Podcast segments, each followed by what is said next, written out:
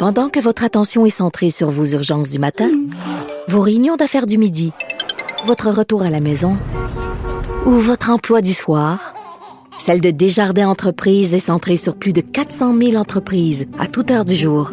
Grâce à notre connaissance des secteurs d'activité et à notre accompagnement spécialisé, nous aidons les entrepreneurs à relever chaque défi pour qu'ils puissent rester centrés sur ce qui compte, le développement de leur entreprise.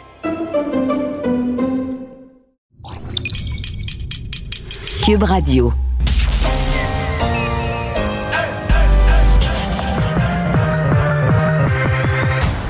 Deux, deux, deux, deux, deux animateurs cohérents, deux visions différentes.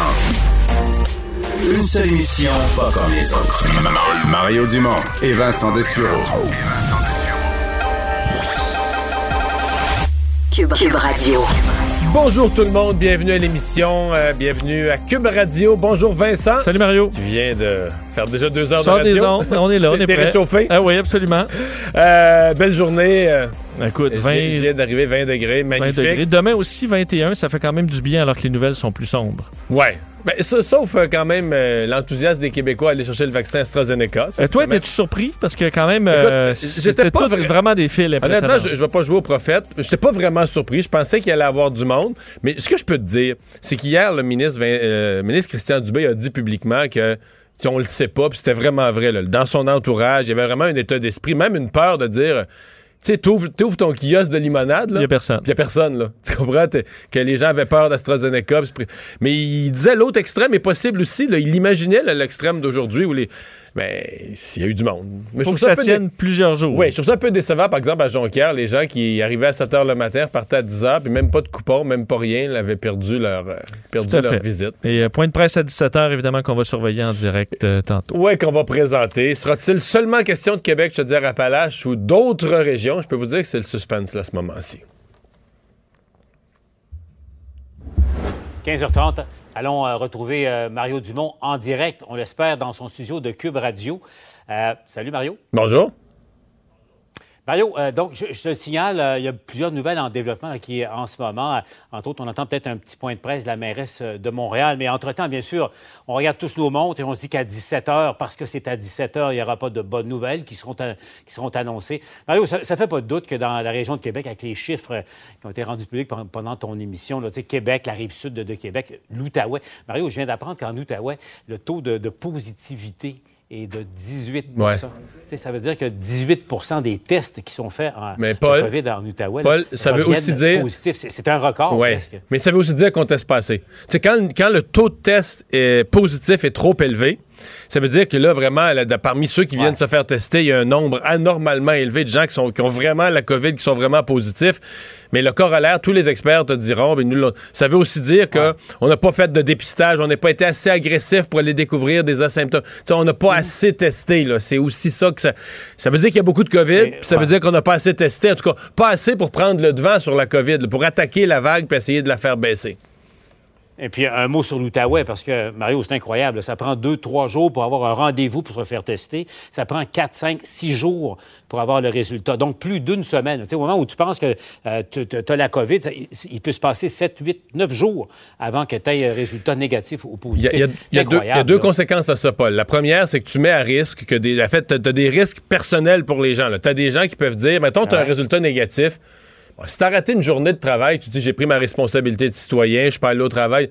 Mais si t'as perdu une semaine de travail pour rien, tu dis garde, leur système est tout croche, puis la prochaine fois, j'irai pas me faire tester, puis tu dis à ton voisin. Tu sais, tu décourages la discipline d'aller se faire tester en expliquant comment c'est tout croche. L'autre affaire, c'est le portrait pour le gouvernement.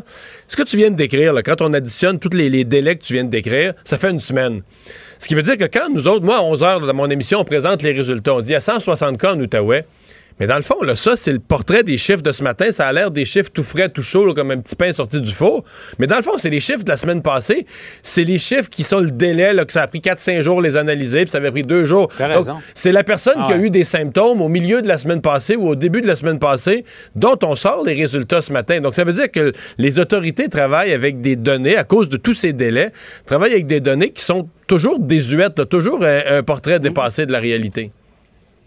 Et puis, bon, euh, en ce moment, Mario, ce que j'entends, ce qu'on me dit, c'est qu'encore au cours des dernières minutes, heures, mais même minutes, euh, ça discutait ferme dans les coulisses du pouvoir Ben- pour euh, les mesures qui sont annoncées. Bon, on prend pour acquis, Mario, c'est l'évidence même que dans, pour Québec, pour l'Outaouais, pour Québec et, et Chaudière-Appalaches. Ça- ça, c'est réglé. c'est- clair que ça va être prolongé pour bon, une période raisonnable. Ce qui nous ramène à, à la déclaration d'Horacio Arruda il y, a, il y a deux jours, là, tu sais, quand il a dit oh non, ça peut-être euh, ça, ça pourrait être euh, levé. C'est l'évidence même. là, le record de Québec à 431 cas, et ça, c'est ceux qui sont connus, euh, amène ça. Maintenant, l'autre question, euh, euh, Mario, c'est le reste du Québec, les autres régions chaudes. Tu sais, ça- on regarde les chiffres, je sais que tu le fais de manière microscopique. Là. Tu L'Estrie, ça fluctue, ça s'en va vers le haut. Montréal, ça s'en va vers le haut également. La Montérégie, le, excluons là, le nord de Montréal pour l'instant, mais la Montérégie euh, euh, également. Donc, au fond, Mario, la question que le premier ministre a à prendre en ce moment, c'est est-ce qu'il il- il met de l'avant des mesures préventives?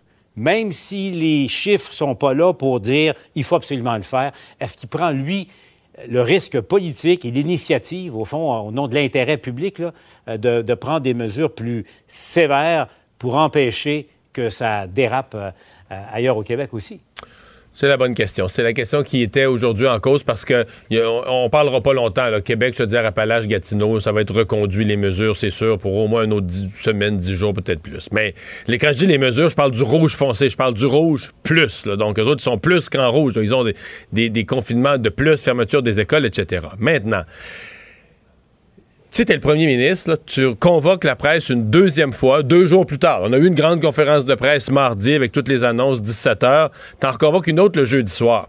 Je comprends qu'il y a une partie de la population qui pense que les gouvernements s'amusent à nous confiner parce qu'ils aiment pas leur population, puis ils sont comme Gargamel avec les schtroumpfs, là, on leur veut du mal, mais c'est pas exactement de même que ça marche. Quand le premier ministre se convoque pour annoncer des mauvaises nouvelles, ça le fait suer. Il est pas content de ça.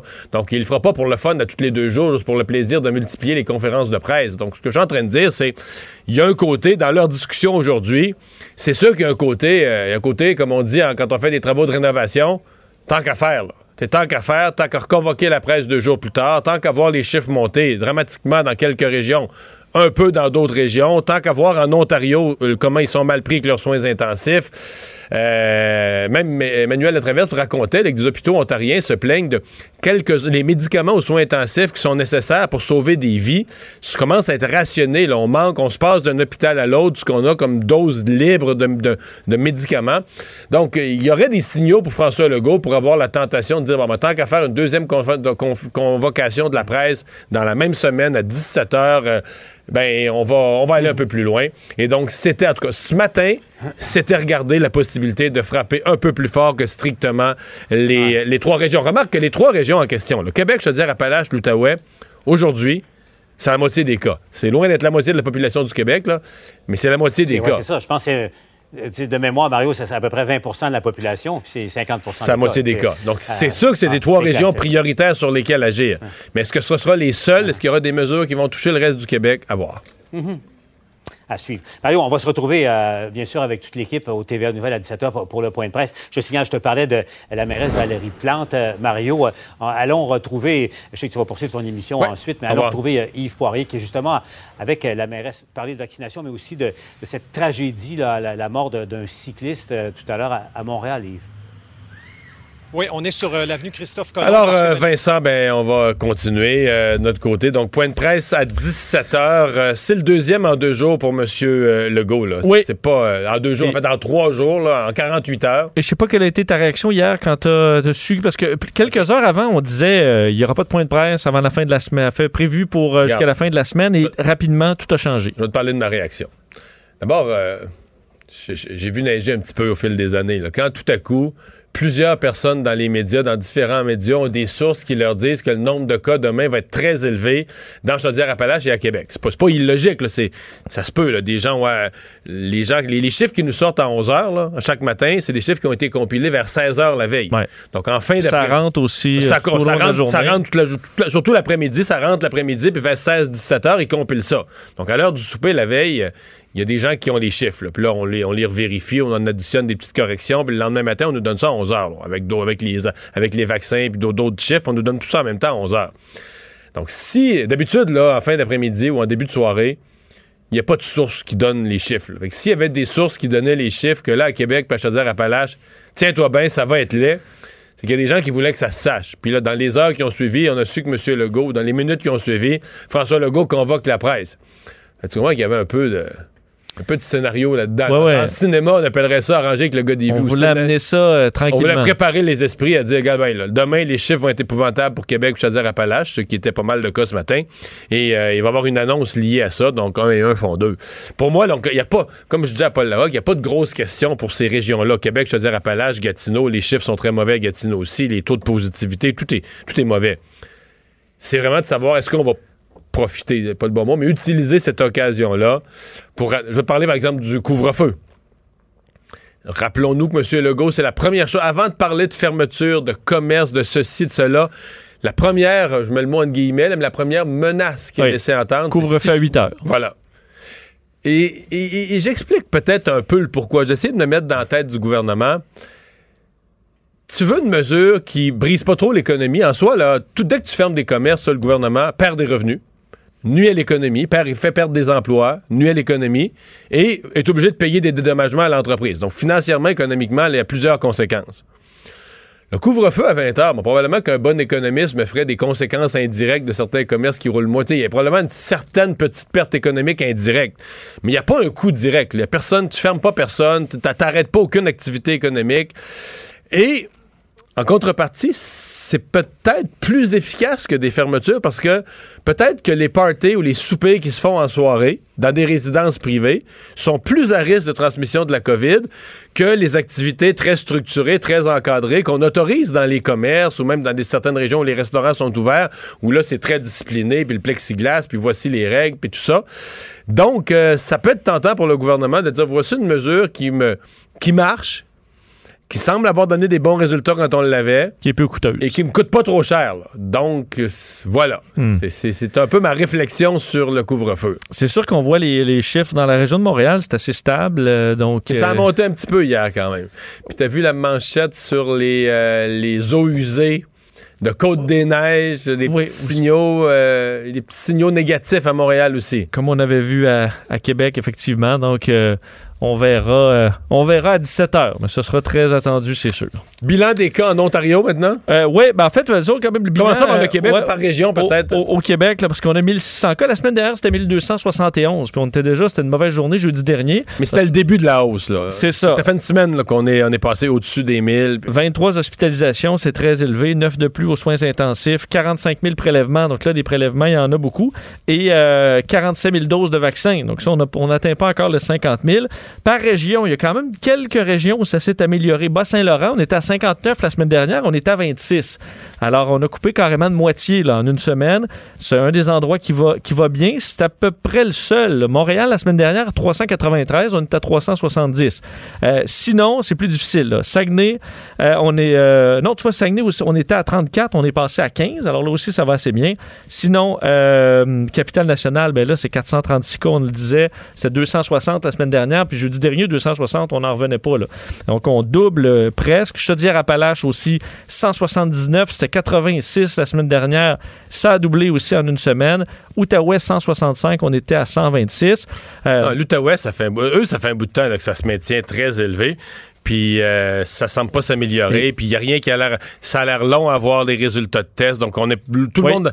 Tout le monde a l'impression qu'on n'a pas le portrait complet. Que c'est peut-être pire que ce qu'on pense. Que c'est difficile pour les gens d'aller se faire tester. Et pour lutter vraiment contre une hausse, faut faut des résultats rapides. Là. On peut pas attendre plusieurs jours, à mon avis. Il faut vraiment qu'on accélère ça. D'ailleurs, les, parce certaines personnes vont dire ah mais quand il y a beaucoup de tests, il y en a qui.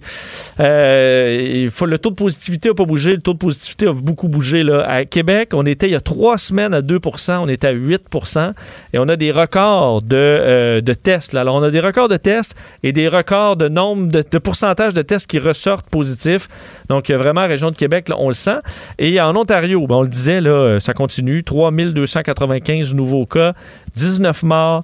Euh, encore une fois, un, ajout au niveau du système hospitalier de 20.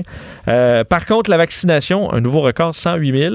alors là, la vaccination... 103, 104 la veille. 104, là, on est à 108. Euh, vraiment, nous, avec notre 47, là, on va falloir que ça que ça s'active rapidement. Ce serait intéressant de voir les chiffres de demain pour euh, le vaccin, par contre, parce qu'évidemment, on, on va vacciner pas mal plus euh, fait de, Mais là, de nouvelles aujourd'hui, personnes avec AstraZeneca, euh, ouais, c'est ça. Ce serait intéressant de voir les nombres. C'était, je, je, je vais revenir là-dessus, on en parlait tout à l'heure, mais j'étais quand, j'ai j'ai trouvé que d'une région à l'autre, on voit que ça s'est organisé vite, clinique sans rendez-vous. Mais par exemple, dans les cantons de l'Est, bon, d'abord, je pense que tout le monde a été pris par surprise. Là. Je pense pas qu'on prévoyait qu'à 5 heures du matin. Écoute, il y a du monde qui ont triché le, qui ont triché le couvre-feu Ah oui, de qui 5 sont heures du matin avant, oui. pour aller. plus- Mais, euh, à, à Jonquière, à Sherbrooke, il y avait du monde à 6 heures le matin. Mais donc, à Sherbrooke, on, on avait, on a comme des journées de 100 rendez-vous et on a donné à tout le monde un coupon. Donc, les derniers qui arrivaient, on leur donnait un coupon. Mais probablement que rendu à midi, là, les gens n'avaient plus de coupon, mais on leur donnait un coupon pour demain, puis il y en a qui ont eu un coupon pour dimanche. Mais à Jonquière, il y avait 300 personnes. Puis là, on les a laissés attendre, attendre, attendre. Puis maintenant, on s'est mis à donner des coupons. Puis on a donné aux 150 premiers parce qu'on avait 150 vaccins. Fait que le 151e, là, mettons, il est arrivé à 7h moins 10. Puis là, à 9h, ben, j'av- j'invente des heures Ouais. approximatives. Je Là, veux dire, on n'en a pas. à 9h, ben, on se fait dire, on se fait dire, il se fait dire, t'es venu pour rien, là. Tu repars avec rien, puis t'es pas plus en avance que celui qui a fait un gros dodo un matin, là, tu comprends? Pour, pour ta prochaine fois, euh, lève-toi plus tôt. Ça, je trouve c'est l'insulte suprême, là, que tu t'es levé tôt pour rien, que tu t'es présenté pour ton te fait attendre. Ben, c'est. Mais en même temps, est-ce que tu t'attends pas à ce que Non, tu pas garanti que tu te lèves puis que tu as un vaccin? sais, tu là, prends le on risque d'aller dans un sans rendez-vous. C'est sûr que tu t'en vas dans une compétition du premier arrivé, premier servi, là. Mais. Parce que essaie de voir un médecin dans bien des cliniques le matin, euh, dès que tu arrives, il est passé 7 heures, euh, Ah, tu, vas, tu vas attendre, puis c'est pas possible. de santé québécois, là. Mais tu as raison que sur la quantité, tu sais, tu te dis, pouvez-vous vous rendre au moins dans le fil un peu plus vite à dire, ben là, c'est les 130 premiers, puis c'est fini après. Peut-être une logistique plus simple, mais ça semblait quand même être assez rare partout. Ouais. Ça s'est vraiment bien passé. je pense qu'à leur première. défense, parce que tout le monde a été pris par surprise. Est-ce qu'il y allait avoir du monde, un peu de monde, moyennement de monde? Et Christian Dubé a dit qu'on avait gardé euh, une- un certain nombre de doses, des milliers de doses, pour être prêt rapidement à déplacer des doses vers des régions où il y aurait plus de demandes que d'autres. Et finalement, il y avait de la demande partout. Alors, on a dit on va redistribuer les doses Équitablement. euh, ouais. par région. Donc, demain, il y en aura là, des doses. Là où il semblait avoir un petit peu moins de demandes, c'est vers l'ouest de Montréal quand même. Où, euh, ben, on, même Ce on- matin. euh, on a vu juste euh, la différence entre le stade et le palais des congrès. Mais le palais des congrès, il reste que. T'es au centre-ville de Montréal, puis c'est un centre-ville vide. Oui. Vide, vide. Oui. Vide, vide, vide. Mais t'as accès quand même. euh, T'as accès? Transport Non, mais attention, t'as accès. Mais par exemple, là, au centre des congrès, c'est plus proche de venir au centre des congrès si tu pars de Longueuil, Saint-Lambert, Brossard. de- tu pourrais te nommer une série de villes de la rive, de la rive sud qui sont bien plus proches du centre des congrès que, mettons, Ville-Saint-Laurent ou le nord de. Tu sais, il y a des, plein de zones. C'est grand Oui. Montréal quand même, Oui. l'île. Donc, et là, t'as pas le droit. Parce que ton adresse. Donc, quelqu'un qui reste à, à Longueuil, à une minute et demie du pont, dans le fond, il est à 7 minutes d'auto du centre des congrès, mais il n'est pas admissible à la vaccination. Alors que si la personne de Sainte-Anne-de-Bellevue est à 40 minutes, 45 minutes du centre des congrès, mais est admissible parce qu'il est sur l'île de Montréal, là. C'est aussi ça, là, tu sais. la- Parce qu'on voyait, c'était quand même inhabituel de voir euh, des, des grandes, grandes files dans des salles de chevaliers de colons, puis pas de file au Palais des Congrès à Montréal. là. Je sais. Mais c'est ça, je pense, une des parties. de- Parce que là, au centre-ville, les personnes qui. a- C'est vide, le centre-ville. Promènes, là, c'est mort, vide. Oui. Euh, Bon, on travaille sais, là, on si, le si les- les toutes les tours à bureau étaient pleines, là, si tout le monde travaillait, d'après moi, les gens de la place Ville-Marie, les gens auraient dit Garde, moi, je prends une heure de. Tu sais, dit au Ah boss, oui, je vais rentrer un peu plus tard, je vais aller me faire Je vais me vacciner. faire vacciner ou je quitte en plein milieu de la journée, puis euh, je reprendrai mon heure à soir, ou peu importe, là, tu sais. Mais, mais là, il- le centre-ville, il- tu, tu mets une grosse clinique puis dans une région déserte, là, peu de résidents, puis toute la partie business, c'est mort, c'est arrêté. Penses-tu que j'ai une par rapport au euh, AstraZeneca, là, pour l'instant, ils trouvent preneur. On va voir com- combien de temps ça dure. Euh, Est-ce que Santé Canada, j'ose croire qu'on est à étudier tout ça, mais tu sais, le, le fait qu'on le donne pas à les euh, 55 ans et moins, c'est parce que a, Ça, ça va être on, délicat, on dit le bénéfice-risque. Mais est-ce que pour des 55 ans et moins avec comorbidité, là, qui se retrouvent dans un système compliqué avec les hôpitaux et tout ça, est-ce que pour eux, dans bien des cas, tu dis, ben écoute, 55 Ça ans et peine, moins ouais. comorbidité, ben là, la balance de risque-bénéfice devient plus grande. Et j'ose croire qu'on l'étudie, à savoir, est-ce qu'on pourrait libérer l'AstraZeneca pour une population à risque avec beaucoup moins de contraintes en disant, ben, Mais les personnes, c'est sûr que la formule- ouais. diabète de type 1, euh, allez-y, puis il n'y a pas de problème. C'est sûr que la formule actuelle aide ça, dans la mesure où la, la prise de risque n'est pas, c'est, est prise par l'individu. là. Tu vas à une Exact. clinique AstraZeneca, donc tu t'acceptes le, t'acceptes le risque. Mais tu sais, en plus, au Canada, à date, on parle de cas européens, puis je comprends que c'est le même vaccin. Mais au Canada, on parle toujours de zéro cas. là. Oui. Et les cas présentement qui pourraient arriver, on peut les traiter. On demande aux gens de, surveiller certains symptômes et on serait prêt à réagir sans, sans délai à l'hôpital. Si t'arrives, tu as, des symptômes de caillot et que si t'arrives, as des symptômes de caillot, tu as eu AstraZeneca, ils vont te prendre immédiatement un test de plaquettes. C'est ça maintenant, le protocole. Et donc, ils vont savoir, oh, c'est ça le problème. Et alors que quand ils comprenaient pas, les décès en Autriche, ben, là, c'est un peu plus compliqué. Il y avait des mauvais diagnostics. Ben, on Non, on comprenait pas ce qui se passait. Il semble-t-il que le premier acte qu'on posait, des fois, on remplirait le cas. Pas, en voulant mal faire, mais en comprenant pas ce qui s'était passé, on empirait le cas. Alors maintenant, normalement, ce qu'on nous dit, c'est qu'il il peut y avoir encore des caillots, mais il n'y aura plus de décès. Là.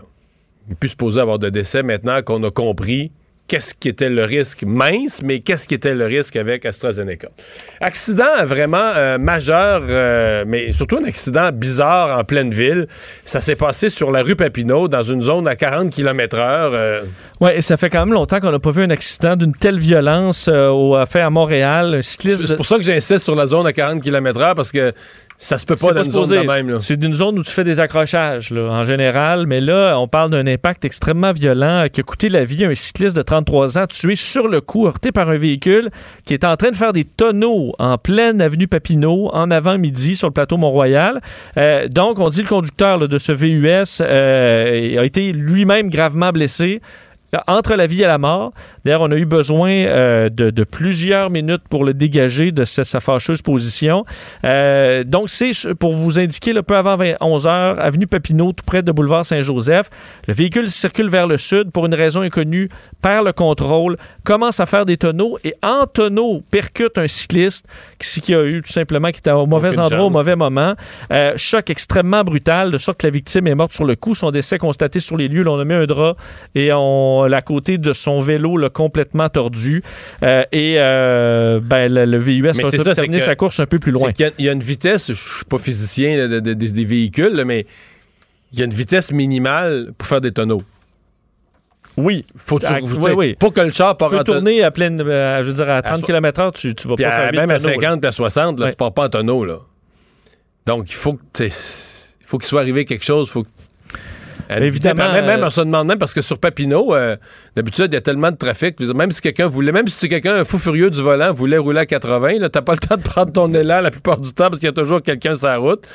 Euh, c'est mystérieux. Là. Est-ce que quelqu'un était à une rage au volant, voulait dépasser, changer des changements de voie brusques à une vitesse excessive? Euh, il y a enquête, évidemment, la première, la première piste des policiers, c'est effectivement que la vitesse euh, serait en cause. Valérie Plante a écrit d'ailleurs sur Twitter, parce qu'il y a eu deux accidents. Hein.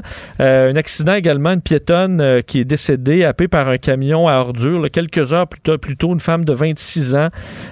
C'était au, dans, en fait, dans le stationnement de la station de service Petro-Canada, la langue de Maisonneuve et de Lorimier vers 6h30 ah, ce matin. Ouais. OK, mais j'étais là. J'ai vu les, policiers, j'ai attendu pour laisser passer des, policiers, puis il y avait effectivement une personne au sol, puis tout ça. Ben, tu vois, elle est décédée. Parce que c'est le coin, on, on, moi j'arrive du pont Jacques-Cartier, je tourne à TVA, je suis à 30 secondes du building. Et là, on parle, euh, c'est tragique, un chauffeur de camion qui n'aurait tout simplement pas vu la victime en reculant. Euh, donc, euh, c'est évidemment, il y a enquête là-dedans aussi. Quatrième piéton a décédé. L'ambulance n'était même pas arrivée. Il y avait deux policiers qui avait l'air visiblement énervé. Il est arrivé deux autres policiers, puis deux autres policiers qui ont ouvert leurs valises, avaient l'air à sortir du matériel de premier soin. C'est exactement ce qui venait de se produire. Euh, puis on comprend que les images. C'était exactement à 6h28 à peu près. Bon, mais c'est ce que tu as vu. Euh, Valérie Plante, donc, écrivait euh, cet après-midi d'une piétonne a été happée mortellement ce matin et un cycliste est décédé il y a quelques heures dans un accident. Mes pensées vont aux proches. Je suis consterné d'entendre une telle nouvelle. Redoublons de vigilance pour que ça n'arrive plus avec le mot-clic Vision Zéro, parce qu'on souhaite évidemment qu'il n'y ait plus de cyclistes ou de piétons qui euh, soient happés mortellement à Montréal. Le programme euh, de, collaboration internationale pour fournir des vaccins aux pays plus pauvres, le programme COVAX, qui passe une étape importante. Oui, parce qu'on sait COVAX, là, il y a eu des délais. Évidemment, euh, alors qu'au Canada, on était dans les délais, COVAX l'était tout autant, toutes sortes de délais de livraison. Ça avait été compliqué. Mais là, ça prend un peu de rythme, de sorte que euh, pour ce qui est du programme international qui veut entre autres aider les pays défavorisés à obtenir des vaccins gratuitement, on est rendu à 100 pays euh, qui ont reçu des vaccins COVAX. Alors, c'est euh, dans l'intérieur des 100 pays, il y a 92 pays défavorisés. Dans les 8 pays favorisés, on sait qu'il y a le, Canada là-dedans. Et c'est presque que AstraZeneca, Oxford qui est donné euh, là-dedans. On sait que, ce, que le système COVAX, c'est l'Alliance du vaccin, l'OMS, la, la, Coalition pour les innovations en matière de préparation aux épidémies qui ont travaillé ensemble. on sait qu'il y avait eu énormément de problèmes, concurrence avec des pays riches, évidemment, qui ne veulent pas donner leur dose. Mais c'est parce que, tu sais. Limitation d'exportation et compagnie, là. Tu sais que les pays riches, il y a bien de, l'hypocrisie là-dedans, là. C'est fait une réunion de pays riches pour dire là, faut mettre faut pas privilégier les pays, les pays riches, faut réserver des vaccins pour les pays pauvres. Tout le monde va faire. Hum, hum, hum, oui, oui, oui, oui. Puis après ça, tu la tentation, c'est de dire bon ben. Ouais, ouais, ouais, quand on va avoir fini, nous autres, au mois de juillet, quand on va avoir fini de vacciner chez nous, là, on va regarder ça sérieusement, tu vas voir. Ah oui, t'as un buffet qui va être plein, là, puis on aura vraiment plus faim, là, mon restant. Euh. Mais Comment tu veux que ce soit autrement? Là? Surtout que pour le politicien, euh, mais non, mais c'est c'est pas. T'as beau, être politicien d'un pays qui riche. Qui viennent pas des autres pays. Il, va, il, va, être élu, celui qui va dire ah, Moi, je vaccine pas ma population. Là. On va partager, on va en envoyer aux quatre coins du monde, là, puis euh, on vaccinera plus tard. L'année prochaine, on vaccinera chez nous. Ouais. On espère que les élections sont dans quatre ans. Ouais, J'espère que les élections sont loin, d'après moi. Euh un expert qui explique la mort de George Floyd, de George Floyd au décès d'Eric Chauvin. En fait, vraiment expliquer euh, au sens médical du terme, décortiquer le, décès. Oui, parce que c'est au centre quand même de l'affaire. On sait que dans la défense du policier d'Eric Chauvin, euh, il y a que euh, George Floyd est décédé, entre autres, en raison de, la consommation de drogue. Il y a toutes sortes d'histoires concernant le décès de George Floyd. Et aujourd'hui, dans ce, bon, huitième jour de ce procès qui dure depuis la semaine dernière, on est venu indiquer euh, de la part d'un expert que le décès de, Floyd est dû à un faible niveau euh, d'oxygène après une combinaison d'actions des policiers qui l'ont immobilisé au sol pendant près de 10 minutes. C'est ce que euh, donc euh, dévoilé cet expert aujourd'hui. On sait que George Floyd a crié à plusieurs reprises qu'il ne pouvait pas respirer. Alors Martin Tobin, un pneumologue euh, qui témoignait par bon qui est appelé à témoigner par l'accusation, explique que c'est cette combinaison de facteurs pris en étau là, carrément qui a mené à sa mort. Il l'explique entre autres, il dit à chaque respiration, il doit se battre contre l'asphalte. Il doit se battre avec le faible niveau d'air euh, qu'il aspire en essayant de relever les euh, genoux du policier. Euh, c'est ce qu'il a raconté au jury aujourd'hui. alors, ça devient à date, la preuve est quand même plus la preuve tombe, solide. Plus, tu te dis la défense va avoir de l'ouvrage. donc, on sait que ça vient appuyer la thèse que George Floyd a été en quelque sorte asphyxié par la pression de Chauvin avec son genou, ce qui a mené à un arrêt cardiaque.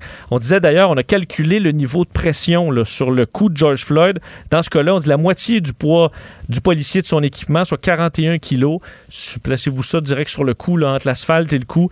Euh, c'est euh, pratiquement impossible de respirer. Alors, euh, c'est ce qu'on est venu révéler aujourd'hui. Le procès toujours très sensible, évidemment, aux États-Unis. Mais pour l'instant, on verra la, force de la défense, mais la preuve est assez accablante. Culture et société.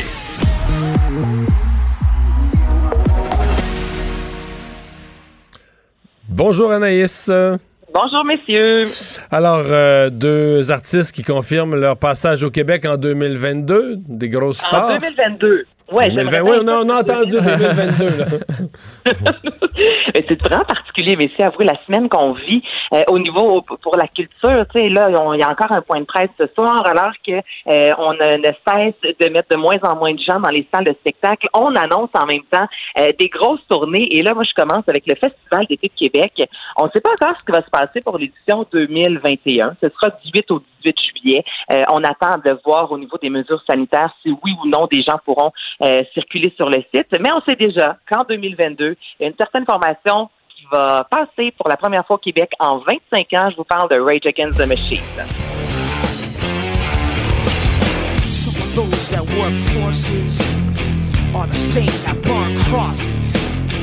Work forces. Là, non seulement ça fait 25 ans que les gars sont pas passés au Québec, ce sera la première fois qu'ils seront dans la ville de Québec, mais je vous rappelle qu'ils devaient être de passage au Festival d'été en 2020. Là, on disait peut-être 2021. Puis là, finalement, les femmes pourront euh, voir le groupe en 2022. Donc, il y en a là qui attendent depuis presque 25 ans pour les voir. Donc, ça, évidemment, c'est une des bonnes nouvelles. C'est la première grosse tête d'affiche annoncée pour l'édition qui aura lieu dans un peu plus d'un an. C'est des bonnes nouvelles. Moi, ça oui. commence à, Ben, à dé- à débloquer. C'est dans longtemps quand même. Ça paraît loin. 2022. Ben, ça paraît très loin. Ben, J'ose même pas euh, dire rien parce que si je dis quelque chose, ça va être. Moi, à pareille date, l'année passée, on se disait l'été 2021, il n'y aura plus de problème. Mario. Mario. Dis-nous pas ça. C'est ça que je l'avais pas dit.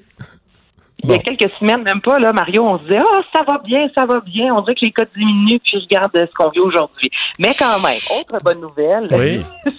Vous avez Roger Waters, lui aussi a annoncé euh, que sa tournée, en fait, qui devait avoir lieu en 2020, This is not a drill, sera finalement en 2022. Je vous fais entendre un court message qui est enregistré sur les médias sociaux aujourd'hui. We have a new start date for This Is Not a Drill.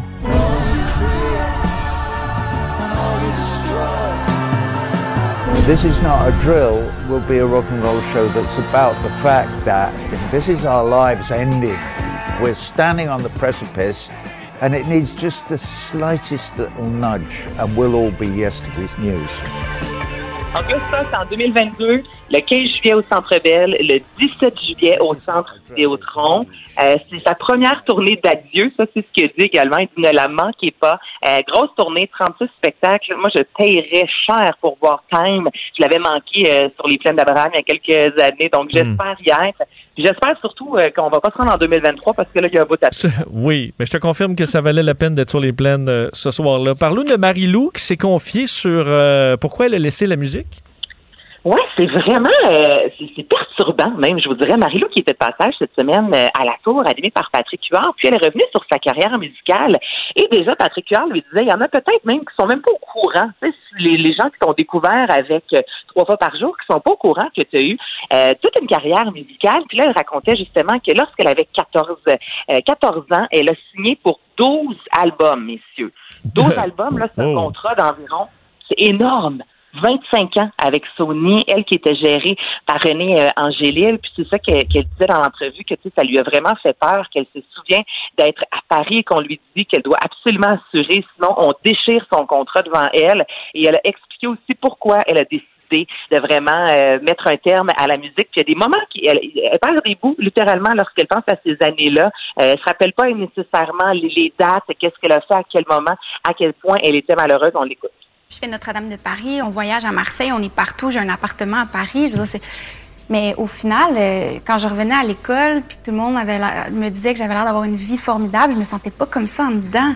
C'est comme si mon instinct était fucké tout le temps. C'est comme, moi, je sens ça, mais tout le monde me dit ça, puis c'est comme ça. T'es pas capable de leur dire non, c'est pas aussi hot que ce que tu penses que c'est parce que personne va te croire. Ben, exactement. Tu étais malheureuse. J'étais très malheureuse. J'étais très malheureuse, mais j'avais l'impression qu'être heureuse, c'était vivre des belles affaires, mais pas se sentir bien. tu sais. Alors C'est qu'être heureux, c'est faire des, des tourtières. Ben voilà, c'est comme ça C'est qu'elle est vrai. heureuse. Mais, Mario, t'es t'es père, je suis maman. Je veux dire, avoir son enfant qui signe comme ça un contrat aussi important, il y a de quoi pogner la chienne en bon québécois. là. C'est vraiment un gros, gros engagement. là. Ben, je comprends. Moi, Mais, J'aurais euh, préféré que, que Mario euh, négocie, euh, négocie mon contrat. Je pense que ça aurait été correct. Mais bref, c'est vraiment intéressant, je trouve, de voir euh, euh, comment elle l'avait vécu euh, à l'époque.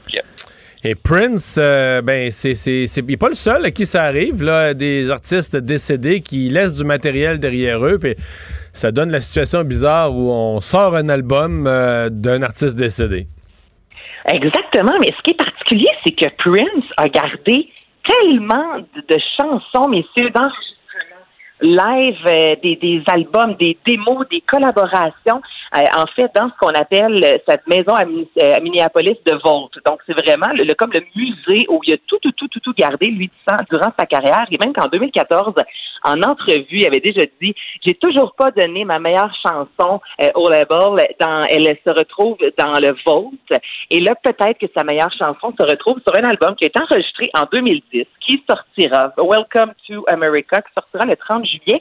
Puis là, il y a ça qui a joué aujourd'hui euh, sur les médias sociaux. Ça nous donne un avant-goût de l'univers dans lequel il va nous transporter. Je vous fais entendre ça. Welcome to America, where you can fail at your job, get fired, rehired,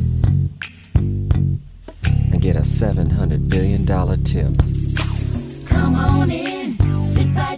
C'est comme un petit groove, hein? Ouais, hein? Ouais. Mais c'est c'est- Ouais, c'est- c'est smooth, là. C'est très smooth, mais là, c'est ce qu'on a vu, ce qu'on a entendu aujourd'hui. Donc, est-ce que c'est un album plus relax? Euh, reste à voir, mais c'est un album enregistré en 2010 quand même, qui avait gardé, lui, secret pour sortir un peu plus tard? Mais il était très productif, euh, Prince. D'ailleurs, on se, rend, on se rend compte que le ratio hit puis pas hit, c'est 100 pour 1. Là. Ah, c'est... Donc, lui, du matériel euh, à écouter, à écouler, il y en a. là. Mais ça va-tu être Oh, un gros non, succès? Ça tout veut pas dire. avec là. toi, Vincent. C'est ça. Anaïs, merci beaucoup. Salut, à demain. Salut, à demain. Pour une écoute en tout temps, ce commentaire d'Anaïs Gertin-Lacroix est maintenant disponible dans la section balado de l'application et du site cube.radio. Tout comme sa série balado, Culture d'ici, un magazine culturel qui aligne entrevues et nouvelles du monde des arts et spectacles. Cube Radio. Il explique et démystifie l'économie. Pierre-Olivier Zappa, à vos affaires. Pierre-Olivier, à moins d'une heure de la conférence de presse de M. Legault, tu veux nous parler des entreprises du Grand Montréal? Tu dis, on se prépare au pire? Ben, j'ai pris le pouls aujourd'hui euh, des entrepreneurs, des commerçants, de la communauté des affaires et effectivement, on se préparait au pire dans la mesure où euh, le point de presse de ce soir, ben, c'est le deuxième point de presse euh, En deux- en- 17 en heures trois jours, ça fait peur un peu, là, hein, jours. mais- ça fait peur. Sincèrement, si tu me le demandes à moi, mais là, je Oui. peux me tromper, j'ai pas d'informations privilégiées, juste des petits signaux, puis des... Mais je ne pense pas... À mon avis, on va, on va euh, ramener le couvre-feu à 8 heures avant de fermer des commerces. Je partage ton avis, Mario. Et Mais si, si on ferme des commerces, ça veut dire que c'est vraiment là. C'est le grand coup. là. Ça veut dire qu'on a vraiment, vraiment peur de la troisième vague, vraiment peur du scénario ontarien. Puis que là, on y va tous azimuts à la grandeur du Québec, puis ça frappe. Mais ça m'étonnerait. Ça m'étonnerait également, mais je, pense que au, sein du gouvernement, euh, il y, a- un tiraillement. Celui entre la lecture actuelle de la situation qui ne justifierait pas un reconfinement ou des mesures plus strictes comme la fermeture des commerces non essentiels, mais, mais les projections, en fait, ce qu'on voit à travers le monde et autour de nous, euh, ce qui se passe à Toronto, en Ontario, ce qui se passe dans la ville de Québec, c'est certain que le gouvernement se dit, euh, il y a un risque que ça se reproduise euh, à Montréal. Euh, effectivement, comme toi, je pense que le couvre-feu sera ramené à 20 heures. Euh, je ne pense pas que la santé publique ait recommandé, euh, à la lumière des, des- des données qu'on a actuellement, une fermeture de Montréal, une, une refermeture. Mais en tout cas, je sentais vraiment une nervosité aujourd'hui en parlant des chefs d'entreprise, euh, en parlant euh, à ouais, différentes en même temps, en même temps, Pierre-Olivier, d'entrepreneurs. probablement qu'ils se disent. Euh, ils se disent, on espère que ça sera pas à soir, mais tu as toujours la crainte que si c'est pas à soir, euh, Ça va il, va y avoir, ça, il va y avoir une flambée au Québec en fin de semaine, puis ça va être mardi prochain. Ils vivent vraiment avec un- une épée de Damoclès au-dessus de la tête. là. On peut pas se le cacher. On peut pas se le cacher. Et Autre euh, quasi-certitude, c'est effectivement que les, les mesures euh, concernant les zones d'urgence, Gatineau, la Beauce, c'est-à-dire Chaudière-Appalaches, euh, Québec, Québec, euh, Lévis. ça, oublie ça. Ça, c'est euh, fait, là. Ça, c'est reconduit. Ça, c'est fait. C'est- Reste c'est de savoir- que- combien de temps, là. C'est Ça la va jusqu'en mai. Euh. Est-ce que ça va être jusqu'à jusqu'à avril, 20 avril dans ce coin-là? On, on verra bien, mais ça, je pense que c'est Ouais, moi, je dirais un autre euh, 10 que jours, ça va 2 être- semaines, peut-être, dans ces au eaux-là. moins pour, euh, pour réévaluer la situation. Est-ce qu'il pourrait, est-ce que le gouvernement pourrait rouvrir les écoles euh, dans ces zones-là? On verra. Tu sais, les écoles primaires, je l'ignore, je ne pense pas, mais je sais que ça faisait partie des, des discussions. C'est donc à suivre. Euh, L'an dernier, euh, au printemps, plusieurs se sont fait prendre, souhaitaient s'équiper pour le plein air parce que le nombre d'activités était limité. Et là, euh, on veut pas se faire prendre cette année, alors on s'y prend d'avance. Ben, c'est déjà trop tard. Ah, bon, C'est ça. Pour avoir un vélo, là, euh, rendez-vous euh, dans les boutiques spécialisées, dans les magasins grande surface. Oubliez ça, Canadian Tire, Walmart, tout le monde a été dévalisé. Et je me suis à, à nouveau intéressé à... Ce que tu dis dévalisé, tu veux dire, tu vas dans un Canadian Tire aujourd'hui, il n'y a plus de vélo. Il n'y a plus rien. Non, Il y a plus de vélo. Il y a, il y a plus de vélo, que ce soit pour les petits. J'en ai fait l'expérience moi-même parce que mon, plus vieux a grandi, il a, pris quelques pouces. J'avais besoin d'un vélo euh, pour lui. Euh, J'ai fait le tour des commerces. Euh, Les gens se sont arrachés les vélos. Et il n'y a plus rien sur le marché. Alors, je me suis intéressé à ce, phénomène qu'on avait vécu l'été dernier également en allant faire une balade de vélo avec Gilles Proux cet après-midi parce que Gilles s'est doté il y a dix ans de cela d'un vélo électrique. Et euh, pour ceux qui euh, fréquentent l'île des Sœurs, là, euh, vous allez souvent croiser Gilles Proux en vélo électrique. Moi, euh, la dernière fois que j'étais allé à l'île des Sœurs, j'avais croisé Gilles, puis il m'avait tellement vanté son vélo électrique, comment c'était formidable. Tu voulais Alors, voir ça de tes yeux. je voulais voir ça, je voulais le tester, puis je voulais visiter l'entreprise qui fabrique ces vélos électriques qui est euh, qui les conçoit, c'est-à-dire euh, et qui est basé à l'île des Sœurs. Et eux, Mario, c'est incroyable. Ils avaient dans l'entrepôt où, où je suis allé aujourd'hui 1000 vélos. Les 1000 étaient déjà vendus et ils attendent les prochaines livraisons et tout est déjà vendu là. 100% des de, de, de ce qui va euh, arriver dans Tu dire, l'entrepôt. tu veux dire ils attendent des livraisons de, de matières premières pour assembler des vélos qui sont déjà, vendus, aussi. Exactement. Et ce qu'il ce me racontait, c'est que euh, en temps normal, quelqu'un euh, veut commander un vélo électrique, là en l'occurrence, c'est chez Velec. Euh, ça prend trois mois pour fabriquer le vélo, euh, puis hop, il est livré sans problème. Mais là, avec euh, tout ce qui se passe, pénurie de conteneurs, chaîne d'approvisionnement sous pression, ça prend à peu près 12 mois fabriquer un vélo électrique. Puis c'est la même chose pour les vélos non électriques, les traditionnels bécanes. Les délais de production sont rallongés. Donc, pour ceux et celles qui voient un vélo en vente, qui en cherchent un ou qui en trouvent un usagé sur Internet, dépêchez-vous. Et même à ça, les prix, Mario, sur Internet, là, je regardais, tu sais, des vélos que tu achètes habituellement 15, 20 dollars euh, usagés pour ton enfant. Là. Ben là, évidemment, le mot s'est passé. Tu trouves rien en bas de 75 à 100 dollars. C'est presque si- le prix d'un neuf. Si la, la remise est pleine de vieux vélos qu'on n'utilise plus en famille, c'est le temps C'est le d'écouler. temps des ventes, là. C'est le temps des ventes. Mais moi, j'en avais un, j'en avais un l'automne passé que je voulais plus avoir qui est, qui le dernier de ma fille, là, qui est quand elle avait, mettons, 13, 14 ans, là, tu sais, puis là, c'est tous des adultes. Fait que, euh, écoute, je me sais pas combien je l'ai mis, c'était cinquantaine de piastres, là. Fait, écoute, ça, m'a- ça a été, euh, Instantané. mettons, une heure ou deux, là. Non, non, c'est, c'est, c'est, la pénurie fait en sorte que les prix sont élevés. Tu l'as peut-être pas mis assez cher, Mario. Ah, je suis trop généreux. Euh, Je suis ouais. trop bon. Il va- il va mal dormir, C'est moi, ça. Alors, un beau moment de télé ce soir avec Gilles. On Bon. fait une balade en vélo. Ben, euh, on va surveiller si les entreprises de- du Grand Montréal Oui. ont, eu, ont raison d'être euh, d'être inquiètes. hein, et on va t'écouter 18h30 à vos affaires. Pierre-Olivier, merci. Merci à vous deux. Au revoir. Pendant que votre attention est centrée sur cette voix qui vous parle ici, ou encore là, tout près ici, très loin là-bas, Celle de Desjardins Entreprises est centrée sur plus de 400 000 entreprises partout autour de vous. Depuis plus de 120 ans, nos équipes dédiées accompagnent les entrepreneurs d'ici à chaque étape pour qu'ils puissent rester centrés sur ce qui compte, la croissance de leur entreprise.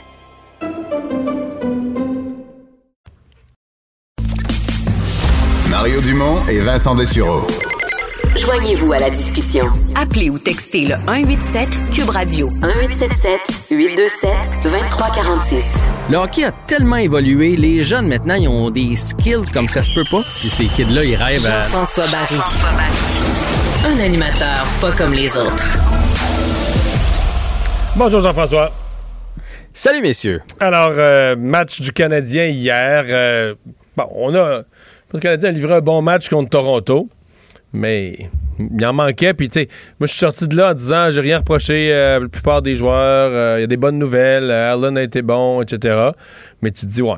Le Canadien finit quatrième, là, c'est pour aller se faire sortir en quatre par Toronto. C'est quand même ça la conclusion, là.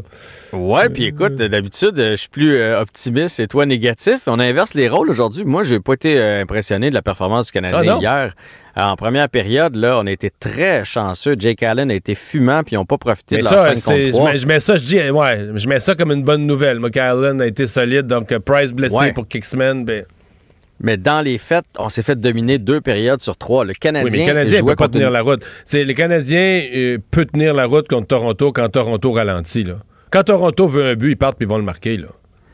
Ben, la seule façon pour le Canadien, ben, je suis d'accord avec toi, mais la seule façon pour le Canadien de battre les Leafs, c'est de vouloir plus que autres. Si on joue, euh, Ouais. tout le monde joue à 90% ils vont nous battre 10 fois sur 10. La L'idéal, ça serait de jouer à Montréal. euh. Ce serait de jouer à Montréal un soir que les livres sont arrivés la veille puis sont sortis d'un bar. Puis là, les bars sont fermés, fait que ça va être tough. C'est ça. C'est une meilleure équipe que nous. On Eh est, boy. on est d'accord là-dessus. Eh. Puis moi, en fait, ce qui m'inquiète, c'est où sont les jeunes? C'est c'est le Ben, c'est ça, de c'est Corey Perry. Mais oui, mais c'est ça. Moi, moi, c'est ça la grosse inquiétude. Corey Perry, je veux dire, euh, moi, je- je- après, ce match-là, je me disais, c'est quoi, est-ce qu'on le signe pour euh, 7 ans, 42 millions? mais non, mais c'est. Non, mais ça, c'est cool. Puis Jake Allen, c'est le fun. Puis Eric Stahl qui nous donne la victoire contre les Oilers, c'est parfait. Mais où est Kotkaniemi? Où est Suzuki? Où est Drouin? Sont, sont où nos, nos jeunes? À un moment donné, ça prend de la production offensive euh, des autres aussi. Puis c'est bien beau, là, je ne pas sur Toffoli puis Anderson parce que les autres, ils ont produit beaucoup depuis le début de l'année. Mais on dirait, euh, c'est ça, ça tourne alentour des acquisitions de Bergevin. Les autres ne sont pas capables d'apporter de l'eau au moulin de façon régulière. Ils ont des flashs à l'occasion, mais on va avoir besoin de plus que ça d'ici la fin de l'année et d'ici les séries. Mais il y a une chose où je d'accord avec toi, Mario, c'est que le Canadien doit monter en troisième position. Et On veut pas finir quatrième et affronter les Leafs. Ça, pense durera pas longtemps, Leafs- là. mais là, on dirait qu'ils sont arrivés à maturité. Dans les autres années, ils payaient pas trop le prix. Matthews aimait juste compter des buts. Il voulait pas jouer dans sa zone. On dirait que tu disais, bon, les Leafs en série, c'est possible. Je dis pas que c'est impossible, mais je pense que le, le- le partenaire idéal pour nous en série, ce serait les Oilers d'Edmonton qui sont en deuxième place présentement. Donc, on doit dépasser les Jets. Puis ça tombe bien parce qu'à soir... Ce soir, les Jets. Mais là, ce Jets, soir, ce les- soir. il va y avoir un peu de fatigue. Deux, deux matchs en deux soirs. Est-ce qu'on remet Allen devant le but? Forcément. C'est Allen qui va être devant le filet. Il y a plus de changements à la formation et moi, c'est ce qui m'inquiète. Euh, Jake Allen, hier, euh, seulement euh, 32 lancés, mais oh, ça a bourdonné dans le territoire. Puis ça, c'est brûlant pour un gardien de but. Là. Quand tu te promènes, tu as Matthews, Marner, Tavares qui se promènent, qui se font des passes à travers la boîte, puis tu te déplaces d'un poteau à l'autre. Des fois, il n'y a pas de lancer, là, mais tu as dépensé de l'énergie. Il, de- il devait stimer en dessous de son, son équipement hier. Fait que euh, j'ai j'ai hâte de voir Jake Allen, puis j'ai hâte de voir, là, justement, Perry. Euh, Stahl, Weber, est-ce qu'ils sont capables de jouer un 2 en 2 avec autant d'intensité? Parce que le Canadien s'est battu hier là, quand même. Ils ont essayé. Je dis pas qu'ils n'ont pas essayé. Oui, mais, euh, parlons-en. là. À, nos c'est jeunes vrai, jambes, là. là. À la fin du match, là, le Canadien a essayé. Il a compté d'abord. Perry a compté un deuxième but qui a ramené le Canadien, dans le match, qui a fait qu'on a enlevé le gardien. Tu sais, euh, dans les deux dernières minutes, il n'y avait plus de gardien. Le Canadien était dans la zone des, des, des Maple Leafs et essayait. Mais quand ils ont collé un temps d'arrêt, c'était quand même hallucinant de voir que notre Austin Matthews, le joueur qui est au milieu du meeting, là, qui le coach parle, puis tout tourne autour de lui, c'était Corey Perry. Tu disais, OK, ça prend un but. Le cœur offensif de l'équipe aujourd'hui, le, le joueur. Puis, je dis pas qu'il avait tort, là, parce que du charme, je pense qu'avec les, avec ce qu'il avait vu dans le match d'hier, il avait entièrement raison. C'est l'acheter. Mais tu sais, Drouin était au bout du banc, puis parlait d'autres choses, puis tout ça. Non, mais il y avait du feu dans les yeux hier, Corey Perry. Fait que c'est normal. Puis euh, lui, il comprenait l'urgence de la situation. Puis tu sais que le gros bonhomme va être posté en avant du filet. Fait que ça, c'est parfait. Mais, c'est alentour. Tu sais, Anderson, mais là, peut-être qu'il est blessé parce qu'il est souvent à l'infirmerie. Euh, euh, moi, je trouve qu'il va pas assez devant le filet. Toffoli, là, on est en train de voir le 10 jours qui a manqué.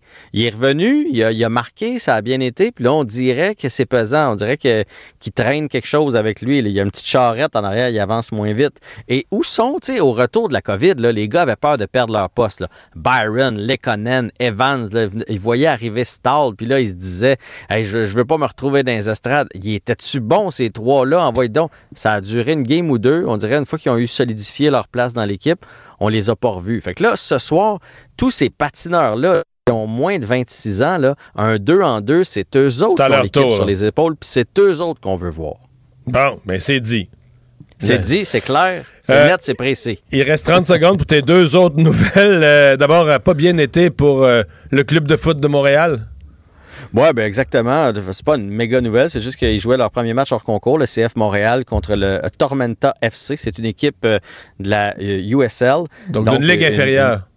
une- ouais, puis ils ont perdu 2-0. Bon, je le sais, on n'a pas de chimie encore, c'était le premier match, tout ça. Reste que, tu sais, si le Canadien jouait contre les Marlies de Toronto en match pré- pré-saison puis qu'ils perdaient, On serait inquiet un peu on- quand même. on serait un peu inquiet. Fait que bon, il va y avoir un deuxième match pour, euh, pour se reprendre. Et vite, vite comme ça, Félix Auger-Aliassime s'est finalement trouvé un entraîneur. C'est l'oncle de Raphaël euh, Nadal, qui a travaillé longtemps avec Nadal. Euh, Félix est déjà allé à l'académie là-bas.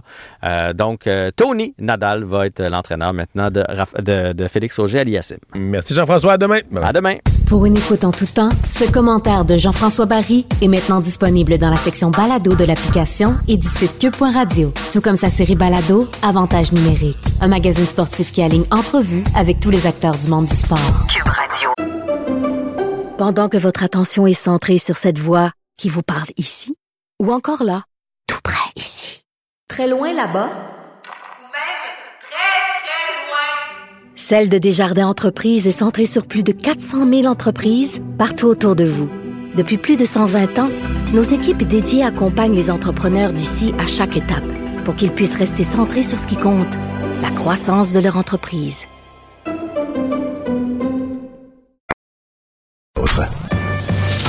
Le remède à la désinformation. Mario Dumont et Vincent Dessureau. Cube Radio. Alors, il y avait du monde aujourd'hui dans les sites de vaccination pour cette tentative du gouvernement, les, euh, les 100 rendez-vous pour euh, utiliser les vaccins AstraZeneca. Euh, Patricia McKinnon est directrice de la campagne de vaccination régionale au CIUS euh, de, de Québec, de la capitale nationale. Bonjour, Madame McKinnon. Bonjour, M. Dumont. Hier, par ailleurs, euh, dans, dans tous les milieux où on préparait la vaccination, il y avait quand même un gros point d'interrogation. Qu'est-ce qui allait arriver avec AstraZeneca? Est-ce qu'on allait avoir... euh, on ouvre son comptoir de limonade puis il n'y a pas de clients ou est-ce qu'il allait avoir une grosse file? Il y avait de l'inconnu, là. Beaucoup d'inconnus, mais on est très heureux de la journée. Oui, Euh, mais c'est un peu fou ce matin. Est-ce que vous avez été pris au dépourvu? J'ai vu qu'à Destimoville, quoi, là, ça a pris la police. Les, les- les boulevards étaient congestionnés tellement qu'il y avait de gens qui se présentaient. On avait vraiment anticipé la situation. Euh, on était en, discutant- euh, en discussion avec euh, le SPVQ ainsi que la ville d'Ancienne-Lorette pour notre euh, le secteur d'Ancienne-Lorette euh, depuis déjà là une bonne journée avec eux. Euh, donc, euh, c'était vraiment planifié qu'il allait avoir euh, des intervenants de la police qui allaient être présents, qu'il allait avoir des panneaux lumineux. On avait vraiment appréhendé aussi le débordement et débordement possible sur de la capitale. Donc, euh, tous ces liens-là avaient quand même été faits. Euh, puis, on, s'était permis d'ouvrir quelques paris, à savoir en combien de temps les coupons allaient partir. Euh, on a été très impressionnés de voir que les gens se sont présentés là euh, dès, dès que le couvre-feu a pu a pu être levé à Québec. Là, donc, dès 5 heures, les gens ont commencé à faire la file. Donc, c'est une belle réponse à Québec pour nous. Si on, essaie de, de, de- démêler ça, les gens, vous leur donniez des coupons. Donc, au fur et à mesure qu'ils se présentaient, vous leur donniez des coupons. Est-ce qu'à quelle heure il n'y avait plus de coupons? Euh, écoutez, pour euh, le site d'Ancienne Lorette, à 6h11, il ne restait plus de coupons. À 6 heures du Donc, matin. euh, 6h11 du matin, oui, aucun coupon était disponible. Donc, on avait alloué les 300 places disponibles. Donc, il y a eu des Euh, déçus. Il y a des gens qui se sont présentés à 7 h, 8 h, Énormément. 9 h. OK, OK, OK. Oui, exactement. Donc, tout au long de la journée. Ben, surtout tout au long du, des prochaines minutes qui ont suivi, là, à l'intérieur d'une heure, la plupart des gens étaient informés qu'il n'y avait plus de place. Parce qu'encore là, on a demandé l'aide des villes. Donc, les panneaux lumineux ont été, euh, ont été ajustés dans ce sens-là. Et, euh, mais du côté euh, de cerveau, là, ça a été à peu près une demi-heure plus tard, là, donc vers 6h45, là, qu'on avait OK, remis. donc, à l'ouverture des cliniques, il n'y avait plus de coupons déjà depuis un bout de temps. Exactement. Ouais. Là, est-ce que vous en avez d'autres pour demain? Oui, on ouvre euh, les deux mêmes cliniques euh, pour demain. Donc, euh, parce que ah, hier, ce matin, désolé, la journée a débuté très tôt, mais ce matin, on a donné vraiment seulement les coupons qui étaient dis- disponibles pour la journée. Donc, demain, à 6 heures, nous allons débuter la, la remise des coupons pour la journée, mais ça va être la dernière fois qu'on va remettre des coupons, puisque la plateforme Clic Santé va permettre l'inscription via la plateforme pour les sites AstraZeneca. Donc, Ah, on va vraiment c'est la dernière là, journée la de coupons population. demain, là. Oui, exactement. Mhm. Vous avez- euh, que le- les AstraZeneca, mettons pour vous à Québec, c'est combien de doses euh, supplémentaires, là, si on les considère comme des bonus qui sont venus s'ajouter? Ouais. Sur les deux sites, sur les deux jours, on en aura donné combien dans le 100 rendez-vous? Euh, au niveau, notre, notre allocation était de 13 900 doses. C'était un premier 50% Donc, on avait 13 900 doses qui, qui est arrivé hier soir très tard. Euh, pour les deux journées, c'est euh, 1200 doses qui vont avoir euh, été euh, données chacune des journées. Donc, c'est 2400 doses. OK, donc En il vous en reste un qu'on 10 va 000. donner. là. il en reste plus de 10 000 là, à donner euh, pour les prochains jours. Et ceux-là vont se faire par rendez-vous.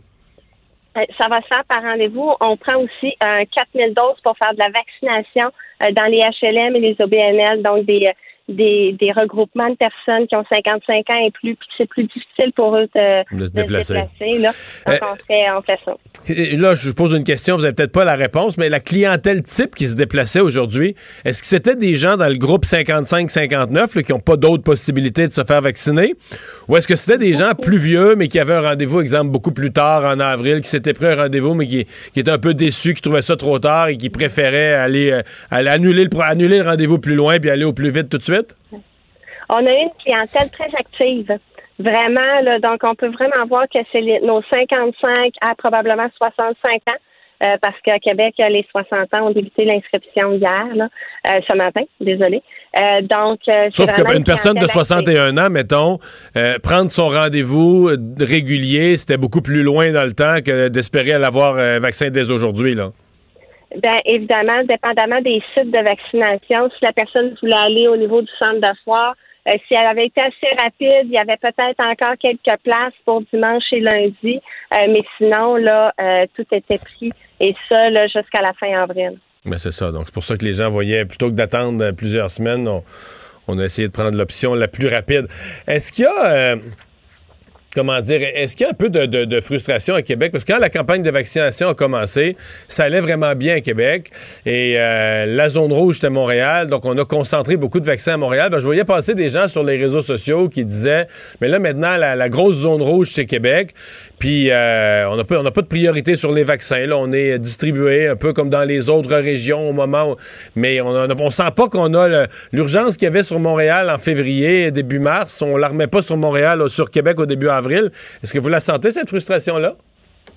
Ben, c'est sûr qu'il y a des gens qui nous l'ont manifesté. Par contre, euh, ce que je peux vous dire, c'est que considérant le succès qu'on a euh, aujourd'hui à la première journée, euh, on a pris, on, on a décidé de faire une demande d'allocation supplémentaire pour qu'on puisse vraiment augmenter la vaccination et ça à l'intérieur de la prochaine semaine. Donc, on a demandé au ministère une allocation d'au moins 20 000 doses supplémentaires qui devraient arriver euh, d'ici euh, la fin de la fin de semaine.